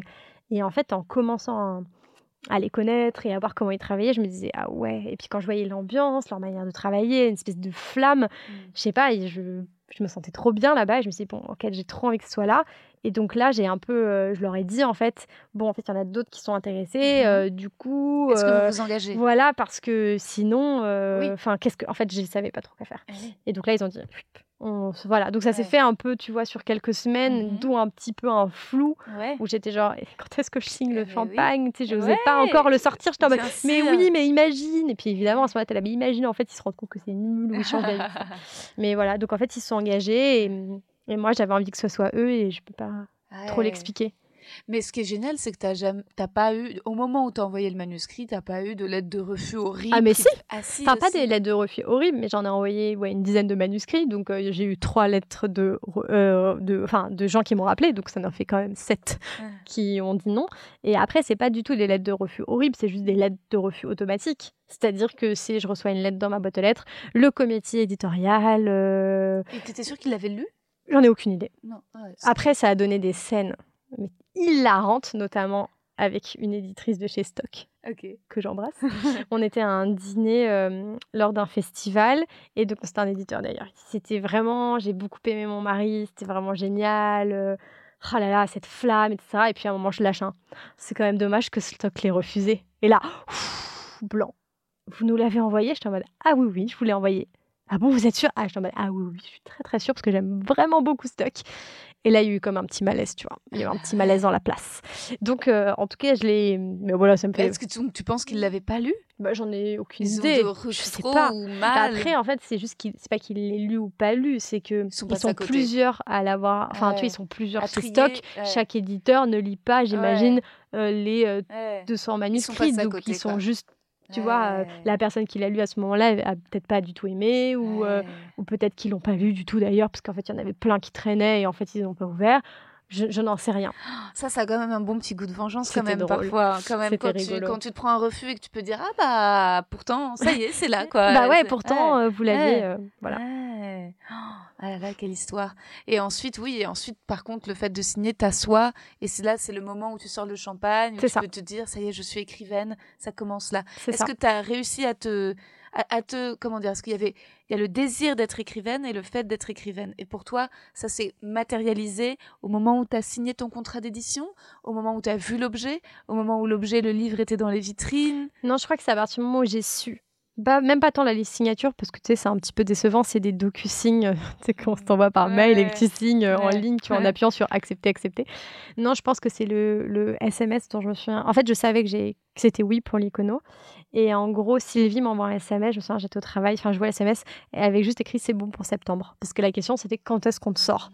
Et parce que bah, est-ce que c'était plutôt la rentrée de janvier, est-ce que c'est plutôt septembre? Et donc c'est ce SMS, c'est bon pour septembre. Là, je me souviens, je me suis fait une grosse pizza avec ma pote.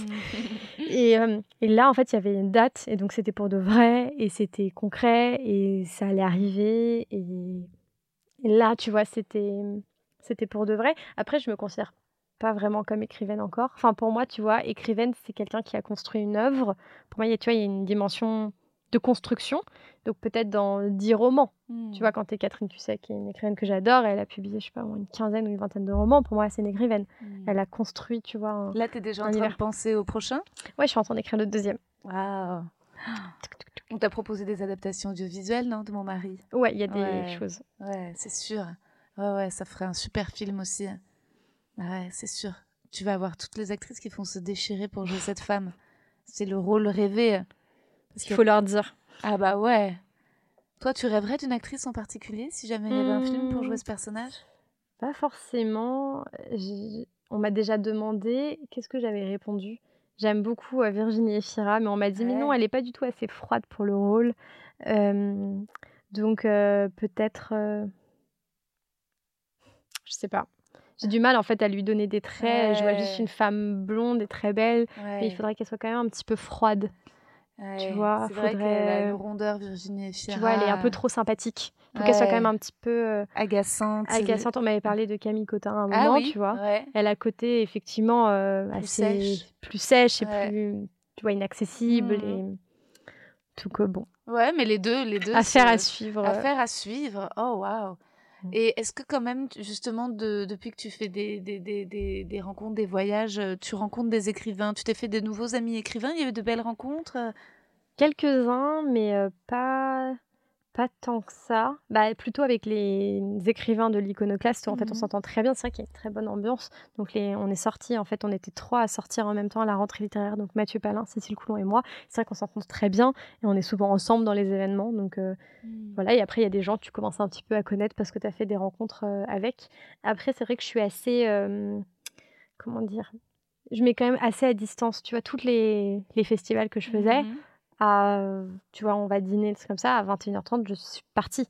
Alors qu'il y a des dîners, des machins, des soirées, il y a des petites soirées en boîte, tu Mhm. vois, euh, avec les gens des, des festivals, avec les écrins, je suis jamais là. Enfin, moi, je, à Mhm. 21h30, c'est fini, quoi. Je, je- je- j'ai di- disparu dans ma chambre d'hôtel et je ne suis plus là, quoi. Donc, en fait, je suis pas non plus dans une grande sociabilisation Mhm. du milieu. Je, je- tu vois, je reste un petit peu fermée dans mon, Mhm. tu vois, dans ma, dans mes barrières, quoi, tu vois. Je, Mhm. Tu te protèges.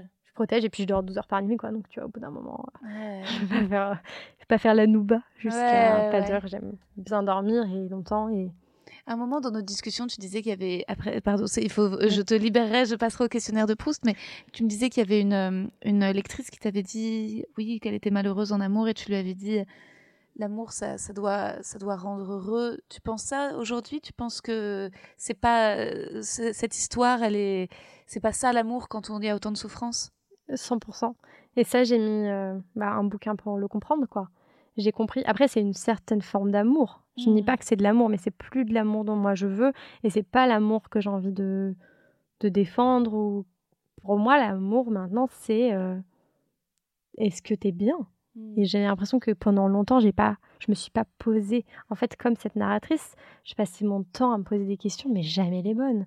La question, c'était est-ce qu'il m'aime assez? Est-ce qu'il m'aime autant qu'hier? Est-ce que déjà, c'est est-ce que lui m'aime Je me posais jamais la question, mais est-ce que Maud, toi, tu l'aimes? Ça, pff, ça c'était à des années-lumière déjà de ce que de mon entendement, tu vois. Déjà, c'était plus lui qu'est-ce qu'il veut? Et c'est surtout que à force de me demander est-ce qu'il m'aime assez, est-ce qu'on s'aime assez, est-ce que notre couple est assez, est-ce qu'il est assez fidèle, est-ce qu'il est assez engagé, est-ce que en fait, je ne me posais pas la seule et unique question qui était est-ce que je suis bien? Est-ce que j'ai passé une bonne soirée? En fait, est-ce que quand il est dans la même pièce que moi, est-ce que quand on est ensemble, est-ce que quand on va, exemple, ce soir on a rendez-vous, on va au restaurant, puis on va au cinéma. On prend cette échelle de temps d'analyse de 4 heures. Est-ce que j'ai passé un bon moment? Est-ce qu'il y a eu des moments, il va me faire une remarque où je vais pas me sentir très bien, il va me dire un petit truc où je vais me sentir un peu mal, je vais être un petit peu mal parce que peut-être qu'il va être en retard et je vais me dire nan et que il va, je sais pas, on va sortir du film, il va faire une petite remarque et je vais être là, bah pas cool. euh, est-ce que à la fin, est-ce qu'on est dans le plus plus plus ou dans le égal ou dans le moins moins moins? Et j'ai l'impression que ça, c'est des trucs que tu fais hyper naturellement avec tes amis. Je pense que naturellement, si une fille qui est ma copine, eh ben, à chaque fois que je la vois, je passe un mauvais moment, ce n'est pas mon ami. Mes amis, je les vois et c'est sympa et j'ai passé un bon moment. Et c'est le seul critère de choix de mes amis, c'est c'est bien.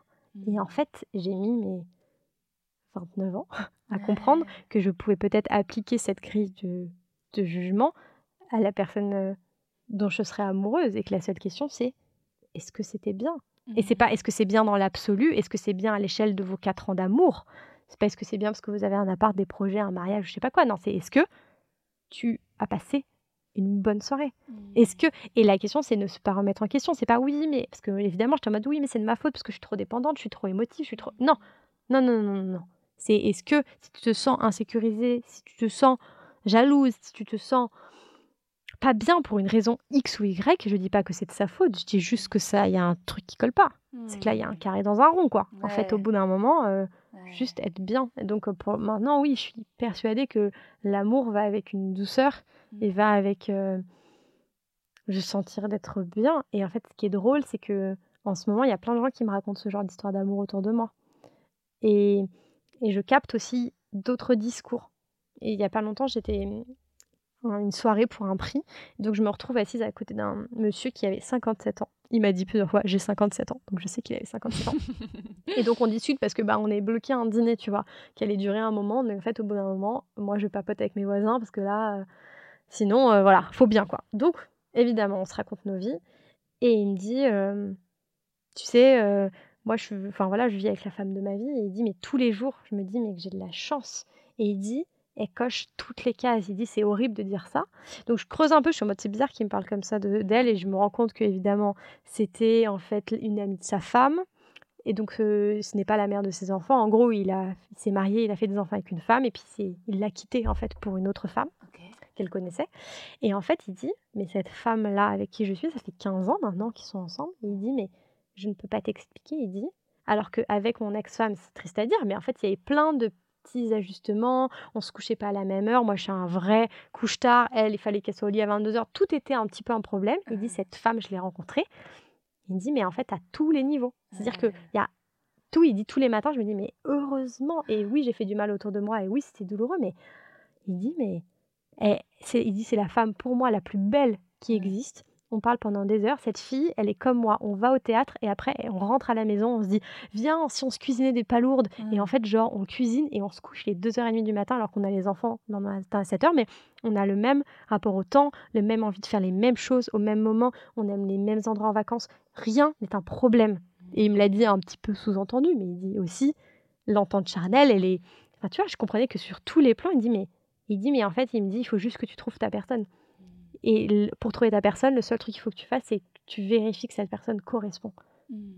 Le compromis, ça n'existe pas. Faire des efforts, c'est pas un truc. Ça te, ça, ça finit toujours par te rattraper. Et donc, c'est pas, et c'est pas la première fois que j'entends ce discours-là. Donc, je commence à me dire qu'il y a d'autres formes d'amour et qu'il y a des amours qui sont pas conflictuels. Et il y a des amours qui sont simples et il y a des amours surtout qui sont doux et qui font du bien. C'était le plus gros tunnel de l'histoire des podcasts. et Dieu sait qu'il y a du tunnel en podcast. Ça, je le couperai, tu vois. Ça, ta dernière phrase sur le tunnel, je, je l'enlèverai parce que c'était trop beau. Je finirai euh, juste avant, juste avant que tu te discrédites. Mais bon, je suis habituée avec les femmes intelligentes. Ça fait partie du jeu. Euh, je passe au petit questionnaire de Proust. Désolée, hein, je t'ai gardé Pas longtemps. du tout. Moi, j'ai une petite question avec Oui. toi, mais tu pourras la couper euh, c'est trop long. Je me demandais de quoi parlait ton livre? Et comment s'était passée l'écriture, parce que vu que c'est une commande, est-ce que euh, c'était plus simple parce que en gros, tu devais le faire, parce que tu devais le faire, et donc du coup, tu le fais et tu te poses pas 12 000 questions? Alors en fait, justement, euh, euh, en t'écoutant, je, ne me sentais pas vraiment légitime parce que, enfin, moi, quand j'étais, quand j'ai voulu être d'abord comédienne, en fait, vers 8 ans, je me suis dit, j'ai commencé à faire des cours de théâtre à 8 ans. Et je me suis dit, ok, c'est ça, je veux être comédienne. Et puis après, j'ai vu Titanic et j'ai vu euh, Kate Winslet dans Titanic et je me suis dit, je veux être elle, je veux devenir belle et je veux exister comme ça, je veux être actrice. Et, euh, donc, c'est devenu ça mon obsession de vie. Et euh, sauf que ensuite au collège, bah, j'étais une ado hyper littéraire et et c'est ma grand-mère qui m'avait dit un jour t'écriras un livre, tu devrais écrire un roman. Mais euh, j'étais quand même, en fait, j'avais j'avais lu Rainer Maria Rilke et tu sais l'être un jeune poète Ouais. et dit si vous n'avez pas l'obsession d'écrire tous les jours, alors c'est que vous n'êtes pas écrivain. Si tu ne, ouais, Ouais. si tu n'as pas envie de mourir, si tu n'écris pas Voilà. n'écris pas. Et je me disais, ah, mais euh, en fait, je ressens pas ça. Ça, je le ressens pour le métier de comédienne, mais je le ressens pas pour le métier d'écrivaine.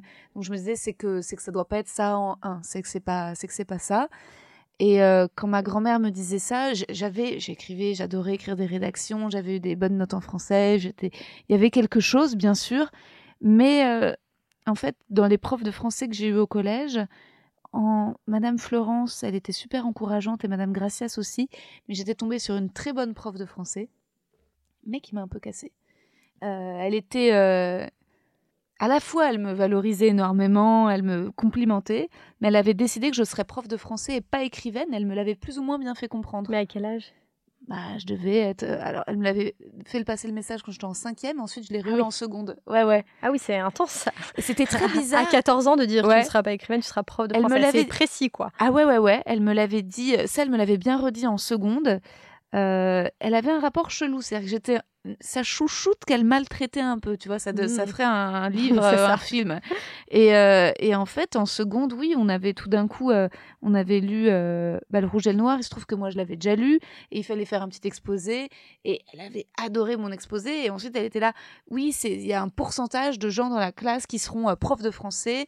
Et elle m'avait regardé. Et c'est sûr qu'il y en a certains parmi vous. Et pendant tout son truc sur son eu sur les profs de français, elle me regardait, elle me regardait. Qu'en fait, elle voulait que je devienne elle, tu vois. C'est tellement drôle. J'ai jamais eu aucun prof qui a dit vous deviendrez prof de français ou prof de maths ou prof de philo. Ah ouais. C'est tellement drôle. Elle, elle, elle en était persuadée, quoi. Elle avait un truc où c'était ça ce qu'elle voyait pour moi, et moi, c'était ma hantise, tu vois. Ouais. Euh, J'ai pas du tout envie de devenir prof de français euh, pour moi. Donc, euh, et donc, en fait, euh, c'était c'est quelque chose de limite que je fuyais, où je me disais la peur de. donc, c'est pour ça même que j'ai quitté. J'étais dans un bon collège, une bonne seconde à Montaigne, et je suis allée à Racine en horaire aménagé pour bien faire du théâtre, pour me diriger bien vers comédienne.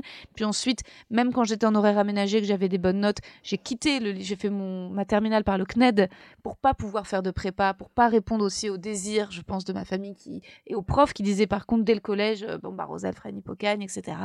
Euh, donc il- ça s'est posé très tôt ce choix-là, mais moi j'en avais la tentation et je la fuyais.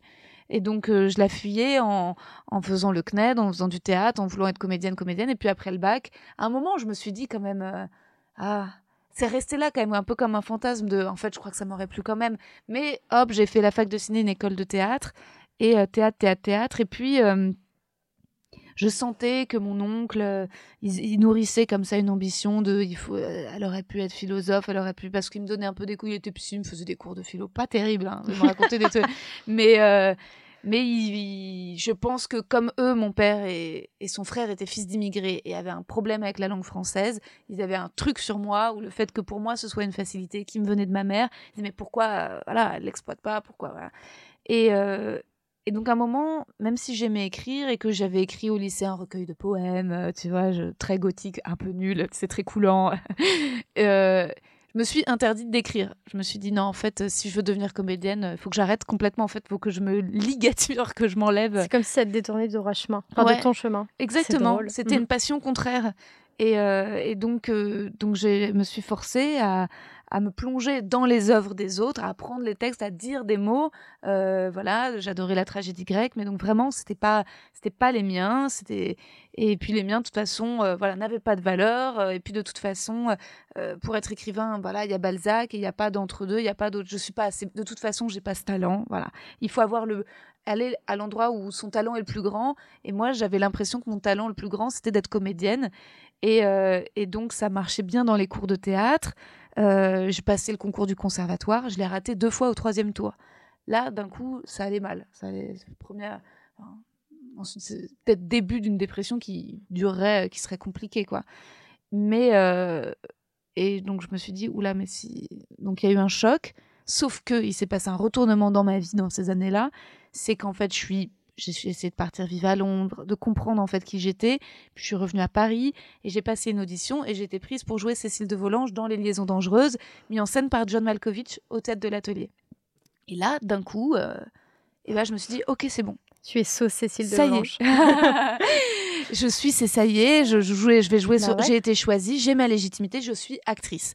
Et du moment où ça, ça a été fait, il y a eu un, ah, une respiration de tant d'années de lutte, de persuasion, de et donc euh, et c'était et, et j'ai pu un peu renouer avec ce deuxième amour, mais que je maltraitais, qui était l'écriture, quoi. Et euh, C'est un peu comme moi, j'ai l'impression, quand je me disais, il faut que j'ai publié mon premier roman. C'est-à-dire que je ne ferai pas certaines choses dans ma vie tant que je ne l'ai pas fait. J'ai l'impression que toi, il y avait ce côté, il faut que tout ce que j'ai fait avant, ça aboutisse, quoi. Complètement. Fallait que ça paye, que ça voit Ça le paye, jour, quoi. euh, Mm. que ça que ça existe. euh, c'était une obsession, quoi. C'était vraiment euh, depuis depuis que j'avais 8 ans. Et, euh, et donc, enfin, à, 20 ans, ça, ça se réalise. Et puis, euh, et puis j'ai recommencé à écrire. Et puis, je me suis dit, eh ben, je vais écrire des petits, un petit film, peut-être. je me disais quand même, ah, ça serait bien le cinéma. Et puis, j'ai commencé à, à écrire mon premier court métrage et que j'ai tourné, que j'ai réalisé. J'ai pris beaucoup de plaisir à le réaliser. Mais et puis bon, ensuite, voilà, je me suis dit ah, le cinéma c'est quand même bien parce que je me retrouvais être comédienne de théâtre et puis puis ensuite après les débuts à beaucoup bosser en tant que comédienne, à plus trop bosser non plus. Donc je me disais ah, ce serait chouette de pouvoir m'écrire un rôle, de pouvoir faire comme Lena Dunham qui a fait Girls. Et ensuite, en fait, par contre, l'écriture audiovisuelle, je sentais que je n'étais pas douée. C'est-à-dire que, en fait, euh, c'était un peu douloureux, quoi. C'est-à-dire que l'idée de mon premier court-métrage qui a bien fonctionné, qui a circulé en festival, j'ai eu plein de compliments, c'était top, et, euh, et, les gens qui l'ont vu l'aiment beaucoup, et j'ai adoré la réalisation, mais c'était pas euh, je trouvais ça très frustrant l'exercice d'écrire pour du d'écrire des scènes et de pas la froideur de ça le côté mathématique. J'avais l'impression que pas être suffisamment scientifique pour comprendre l'harmonie tu vois d'un scénario. Donc c'était dur. J'avais et je me sentais pas assez bonne et, euh, et en même temps, je, me disais, est-ce qu'il faut que je me forme? J'avais fait un stage. Et finalement, ensuite, c'est vraiment revenu l'écriture vraiment pour de bon quand je me suis mise au stand-up. Et là, d'un coup, je me suis euh, mise à écrire tous les jours. Mais c'est aussi euh, venu parce que j'ai arrêté de prendre des antidépresseurs. C'est-à-dire qu'en fait, toute ma vingtaine, à un moment, j'ai commencé à prendre des antidépresseurs et ça, m'a, ça a aussi un peu éteint ça. parce qu'il fallait. Et quand j'ai arrêté ces médicaments, bah, j'ai beaucoup écrit. Et d'un coup, il y a eu le stand-up. Et donc là, d'un coup, j'ai écrit beaucoup, beaucoup. Euh, et les blagues, c'était très rassurant. Parce que justement, comme j'avais pas du tout confiance en moi, et que je me disais, j'aime ça, mais c'est quand même compliqué depuis toutes ces années ce rapport à l'écriture. Là, au moins, si les gens rient, bon, bah, c'est mon ticket, c'est ma note. C'est quand même, moi, j'avais ce truc de, de bon élève euh, où j'avais besoin de comprendre que bah, si j'ai la moyenne, c'est que je vaux quelque. Voilà, il me faut plus que la moyenne, il me faut une bonne note. et, euh, et, donc, le rire, c'était ça, c'était cette validation.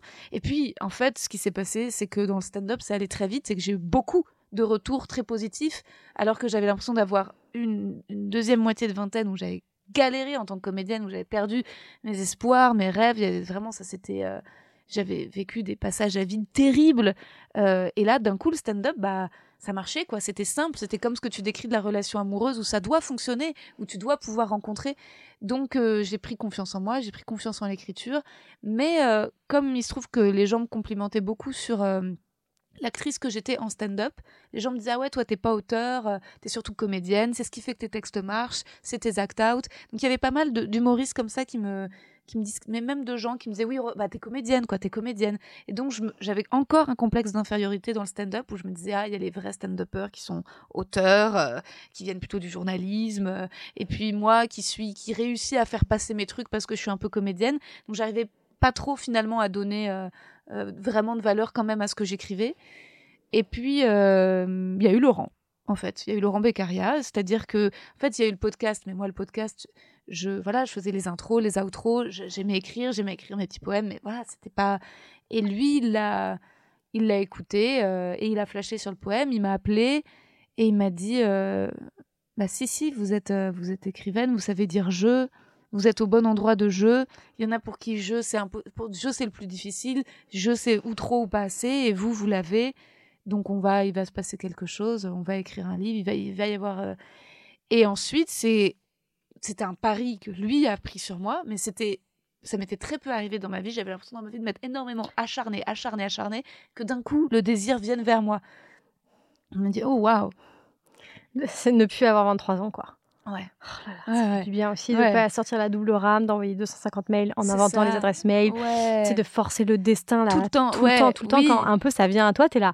Ah, oh, oh là là. Ah c'est énorme. C'est renversant. Euh, et il y avait besoin de cette rencontre. Il y avait besoin de cette rencontre à ce moment-là. Je pense que c'était pile. Il y avait plein d'éléments qui faisaient que voilà, c'était pile au bon moment, vraiment parce que c'était les confinements que je pouvais plus être sur scène, je pouvais plus faire de stand-up, donc euh, oh, je savais plus qui j'étais. Est-ce que j'étais à nouveau une actrice que ça que et euh, et puis euh, et puis ensuite Laurent m'a dit bah envoyez-moi 20 pages et de ce que vous voulez. C'est ce que j'allais dire. Est-ce qu'il voulait que tu restes dans l'univers du podcast? Est-ce qu'il t'a dit c'est freestyle? Il m'a dit c'est freestyle. Et en fait, justement, le, une, une semaine avant Laurent, je me disais, mon psy m'avait dit quand même, mon psy me gardait, me disait l'écriture, l'écriture, ne lâchez pas l'écriture.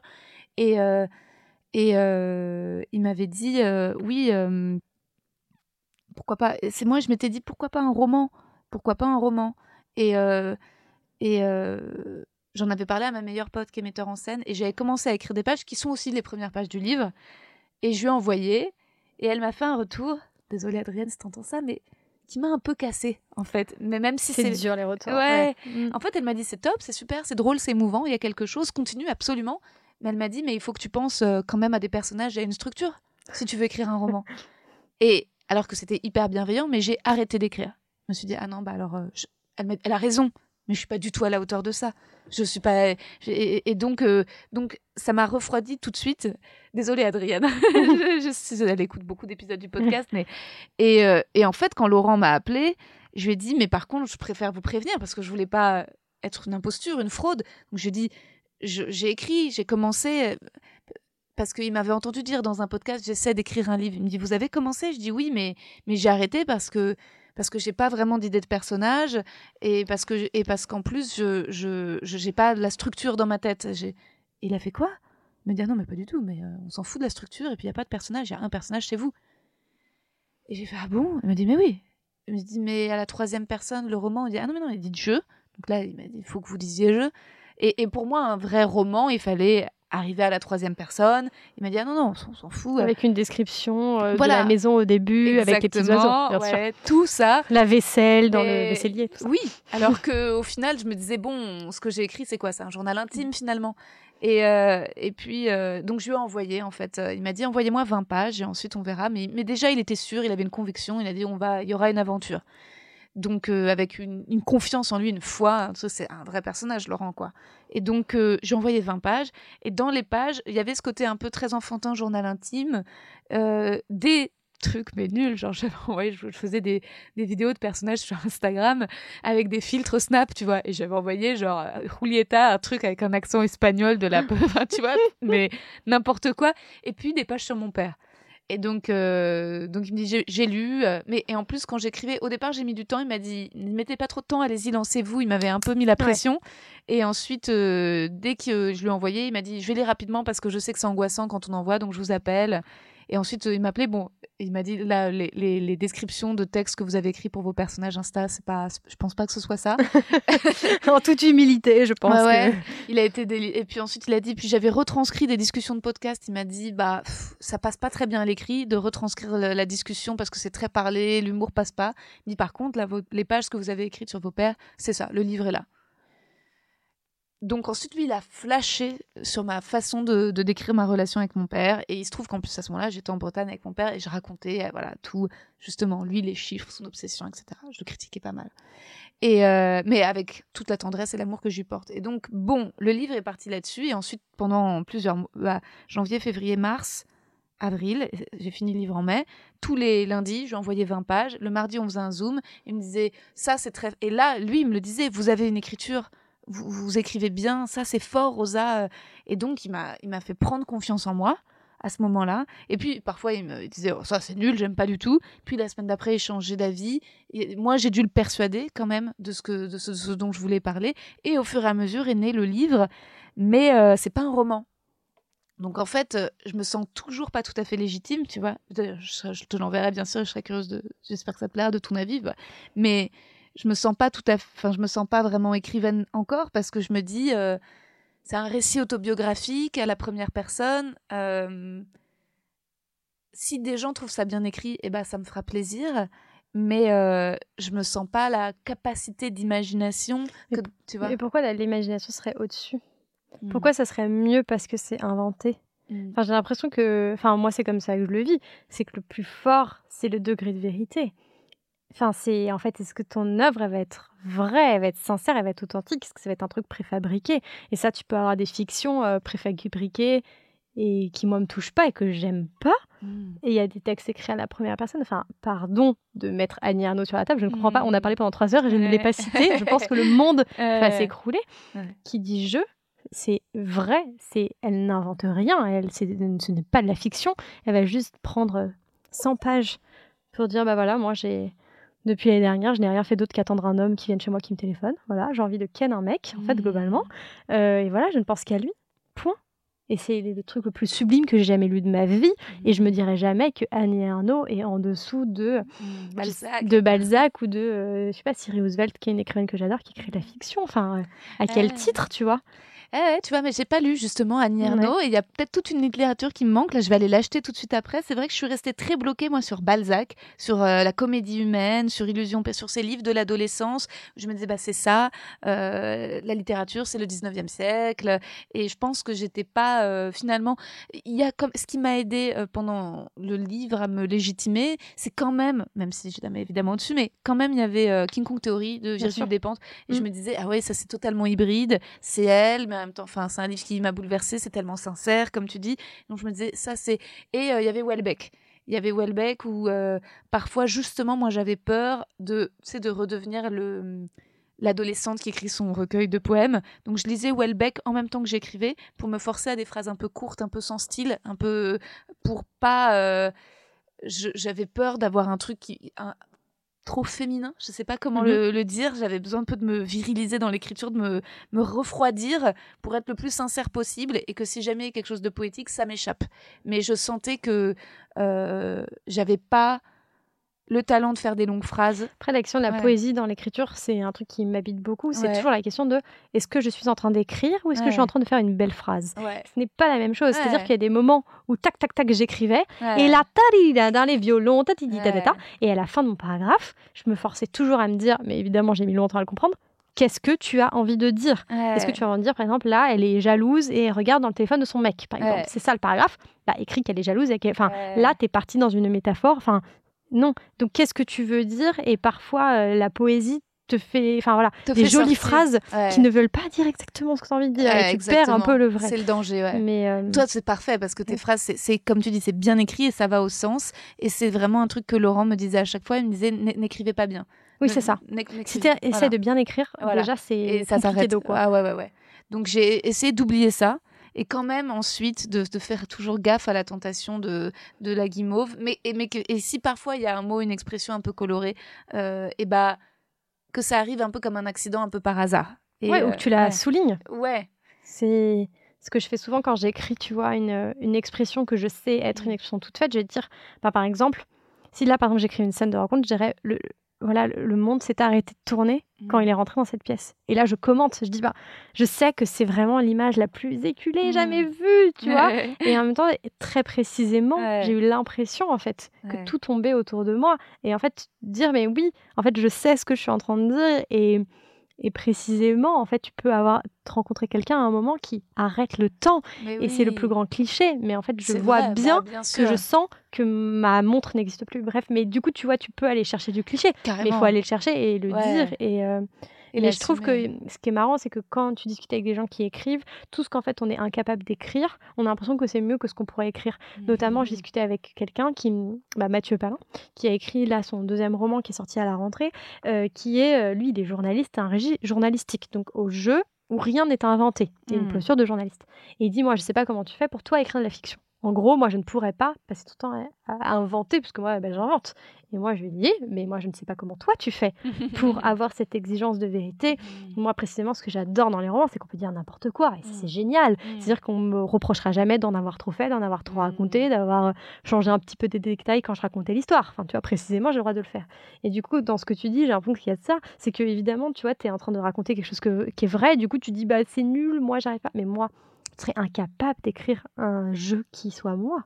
Et, j'ai- et là, je m'en suis confrontée notamment, tu vois, dans mon deuxième roman.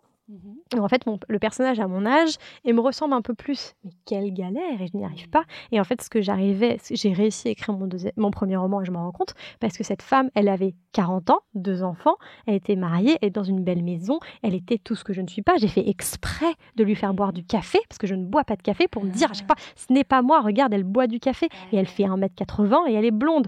Les auditeurs ne le savent pas, mais je ne suis ni l'un ni l'autre. Et du coup, j'avais vraiment besoin de cette mise à distance et je serais incapable d'écrire un jeu comme toi tu le fais et de parler de mon père sans. Je peux parler de mon père, mais je vais me mettre à distance en Mmh. inventant un personnage qui n'est pas moi et par le détour de la fiction le dire. Mais si je commence à et je me et c'est pour ça tu vois ce roman à la fois il est très très intime et à la fois je sais que je n'aurais jamais pu l'écrire. C'était l'histoire d'une jeune fille de 25 ans qui a fait HEC et qui sort avec euh, un, un, garçon dont elle est folle amoureuse et dont le prénom commence par M. Impossible, je n'aurais pas pu écrire une ligne. Mais du coup, tu vois, c'est plus que. Il y a ce qu'on peut écrire et ce qu'on sait écrire, et c'est pas parce que toi tu écris, tu vois. D'ailleurs, je te l'ai pas dit, mais je voulais aussi te complimenter sur tes pages euh, sur la sexualité. Euh, elles sont, mais elles m'ont euh, tellement. C'est tellement juste le fait de. Quand es, ça m'est vraiment arrivé quand tu es trop amoureuse et obsédée par quelqu'un de te dire bah, il faut que je le il faut que je le trompe. Alors moi ça m'est arrivé de quand j'étais amoureuse d'un mec mais que c'était pas euh, établi qu'on est ensemble et juste on se voit et je me disais faut absolument que je baisse d'autres mecs parce que je suis tellement obsédée dans, dans, l'idée de lui du matin au soir qu'il faut que je trouve des endroits pour me bah pour l'oublier pour passer à autre chose pour euh, pour essayer de d'avoir d'essayer mais ça ça n'a jamais vraiment bien fonctionné de d'essayer de coucher avec d'autres oui, gars. Mais de diluer ton attention. de diluer. Et le fait qu'elle trompe son mari pour essayer de diluer son amour et de le. C'est incroyable. Ah non, non, c'est extraordinairement euh, original et bien vu et, euh, et très, très. Très je pense sincèrement qu'on peut tromper quelqu'un parce qu'on est ah trop amoureux. Ah bah ouais. Parce qu'il y a des gens, c'est marrant, qui ont réagi sur ce passage en disant Ah, j'ai vraiment beaucoup aimé. En revanche, c'est pas du tout réaliste. Elle est tellement ah, amoureuse. Pourquoi elle le trompe? Et je suis en mode Mais en fait, quand tu es tellement amoureux, tu es tellement désemparé, parce qu'en fait, tu donnes ta vie. Littéralement, tu prends ton cœur et tu fais tiens, le voilà. Et, tu ne t'appartiens plus. Et il y a des moments où tu dis ça suffit. Et du coup, tu veux reprendre le pouvoir, reprendre les rênes. Et qu'est-ce qu'il y a de plus. Genre, qui te donne plus de pouvoir que de prendre un amant, de d'aller avec quelqu'un d'autre. Tu dis mais en fait je suis libre et je n'ai pas besoin de lui et je suis je fais ce que je veux et je suis désirable et j'ai pas besoin de lui. Mm. Mais bon, comme tu dis, c'est ça marche moyennement. Ouais. Je vais passer au petit questionnaire de Proust. Sinon, euh, ça fait déjà deux heures, mais je pense que l'épisode euh, l'épisode fera deux heures. Euh, ça sera un épisode long. La qualité que tu préfères chez un homme? La gentillesse. La qualité que tu préfères chez une femme? La gentillesse. Le principal trait de ton caractère? L'émotivité. Ce que tu apprécies le plus chez tes amis? Leur singularité euh, et le fait qu'ils acceptent ma singularité. Ce que j'aime infiniment chez mes amis, c'est le fait qu'ils m'aiment exactement. Enfin, et mes amis qui restent. Alors, juste avant, là, j'étais en train de déjeuner avec un ami, on se connaît depuis vraiment l'enfance. Et en fait, ce que j'aime, c'est cette manière où je vois qu'ils regardent dans mes yeux et je sais qu'ils savent exactement qui je suis et qu'ils m'aiment exactement pour ce que je suis et qui, du coup, m'en voudront jamais de partir à 21h des soirées parce qu'en fait, j'ai envie de bosser, me coucher à 22h et que, en fait, j'ai envie d'avoir cette vie-là. Et donc, c'est qui m'aiment exactement pour que qui je suis. Et moi, j'essaie de les aimer exactement pour qui ils sont, ne pas leur reprocher ce qu'ils sont pas. Donc, leur singularité et le fait qu'ils aiment ma singularité. Hmm. Ton principal défaut? L'émotivité. euh, la difficulté parfois à, hum, contenir toutes les émotions que je ressens. Euh, donc, oui, parfois, c'est la tempête, quoi. Hmm. Donc, euh, toutes ces vagues d'émotions dont je ne sais pas vraiment quoi faire. Ton occupation préférée? Hmm. euh, Je pense euh, aller déjeuner chez mes parents le dimanche, voir mon petit neveu, être entouré de ma famille. Ton idée du bonheur? Un dimanche chez mes parents.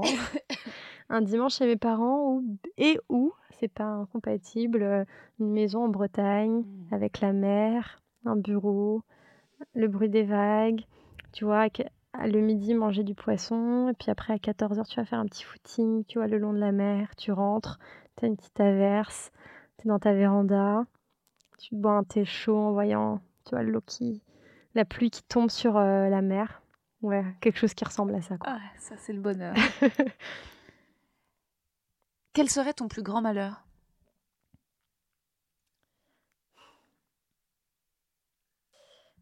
C'est une très bonne question. Euh, mon plus grand malheur, je pense, ça serait euh, un drame en fait.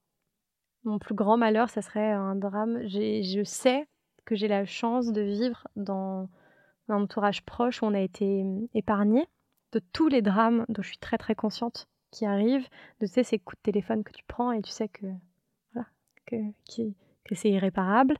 Et je sais que voilà mes parents, mes proches, mes amis proches, on est voilà, on a toujours été épargnés, mais, euh, mais ouais, un drame, je pense. Hmm. Ce que tu détestes par-dessus tout. Je suis vraiment monde des bisounours, quoi. La méchanceté, j'aime pas aussi la paresse intellectuelle, j'aime pas... euh, Ouais, la, la méchanceté, la malhonnêteté. Je suis très très mal à l'aise avec... euh, Enfin, je suis vraiment team gentil, quoi. Hmm. Hmm, hmm, hmm. Ouais, la paresse intellectuelle, c'est vrai, ça c'est c'est aussi vrai parce que tu vois des gens qui font exprès de réfléchir un peu à moitié ou de réduire l'idée, c'est toujours un peu fatigant. C'est ça. Un don, un talent que tu aimerais avoir? D'être une bonne personne en toutes circonstances. Je pense que ça, c'est c'est quand même une force, tu vois, d'être toujours euh, la personne que tu as envie d'être, d'être d'une immense droiture. Enfin, c'est ce que j'aspire à être. Après, un don, j'aimerais bien être capable, être sûre que je pourrais être capable d'écrire toute ma vie et d'être sûre de, tu vois, j'ai un petit carnet. J'adore ce carnet. Tu sais, c'est un carnet de- des 5 ans où en Mhm. fait, tu as une question par jour pendant 5 ans et que tu Mm. te poses tous les ans la même question. Donc, tu vois tes réponses 2018, 2019, 2021. Oh, etc. waouh. Et il y a une de ces, que- de ces questions, c'est effectivement un don que vous aimeriez avoir.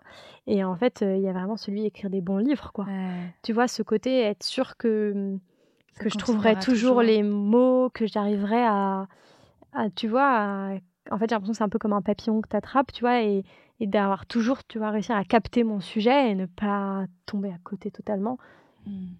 Parce que ouais, je pense que ça me rendrait aussi très malheureuse de ne pas y arriver. Oui, mais je pense que c'est un don que tu as déjà.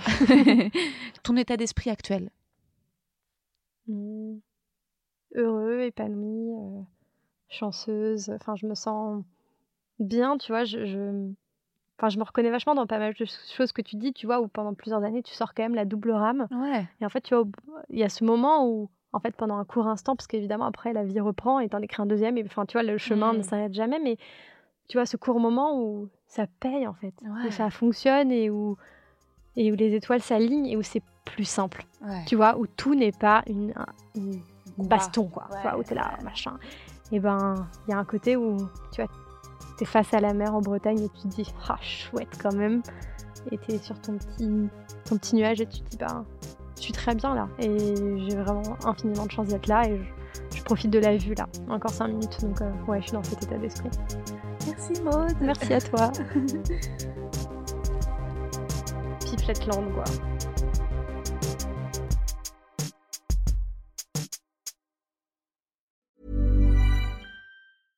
When it comes to your finances, you think you've done it all. You've saved, you've researched, and you've invested all that you can.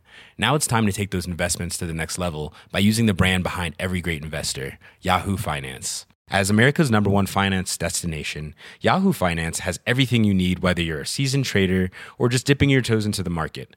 Join the millions of investors who trust Yahoo Finance to guide them on their financial journey.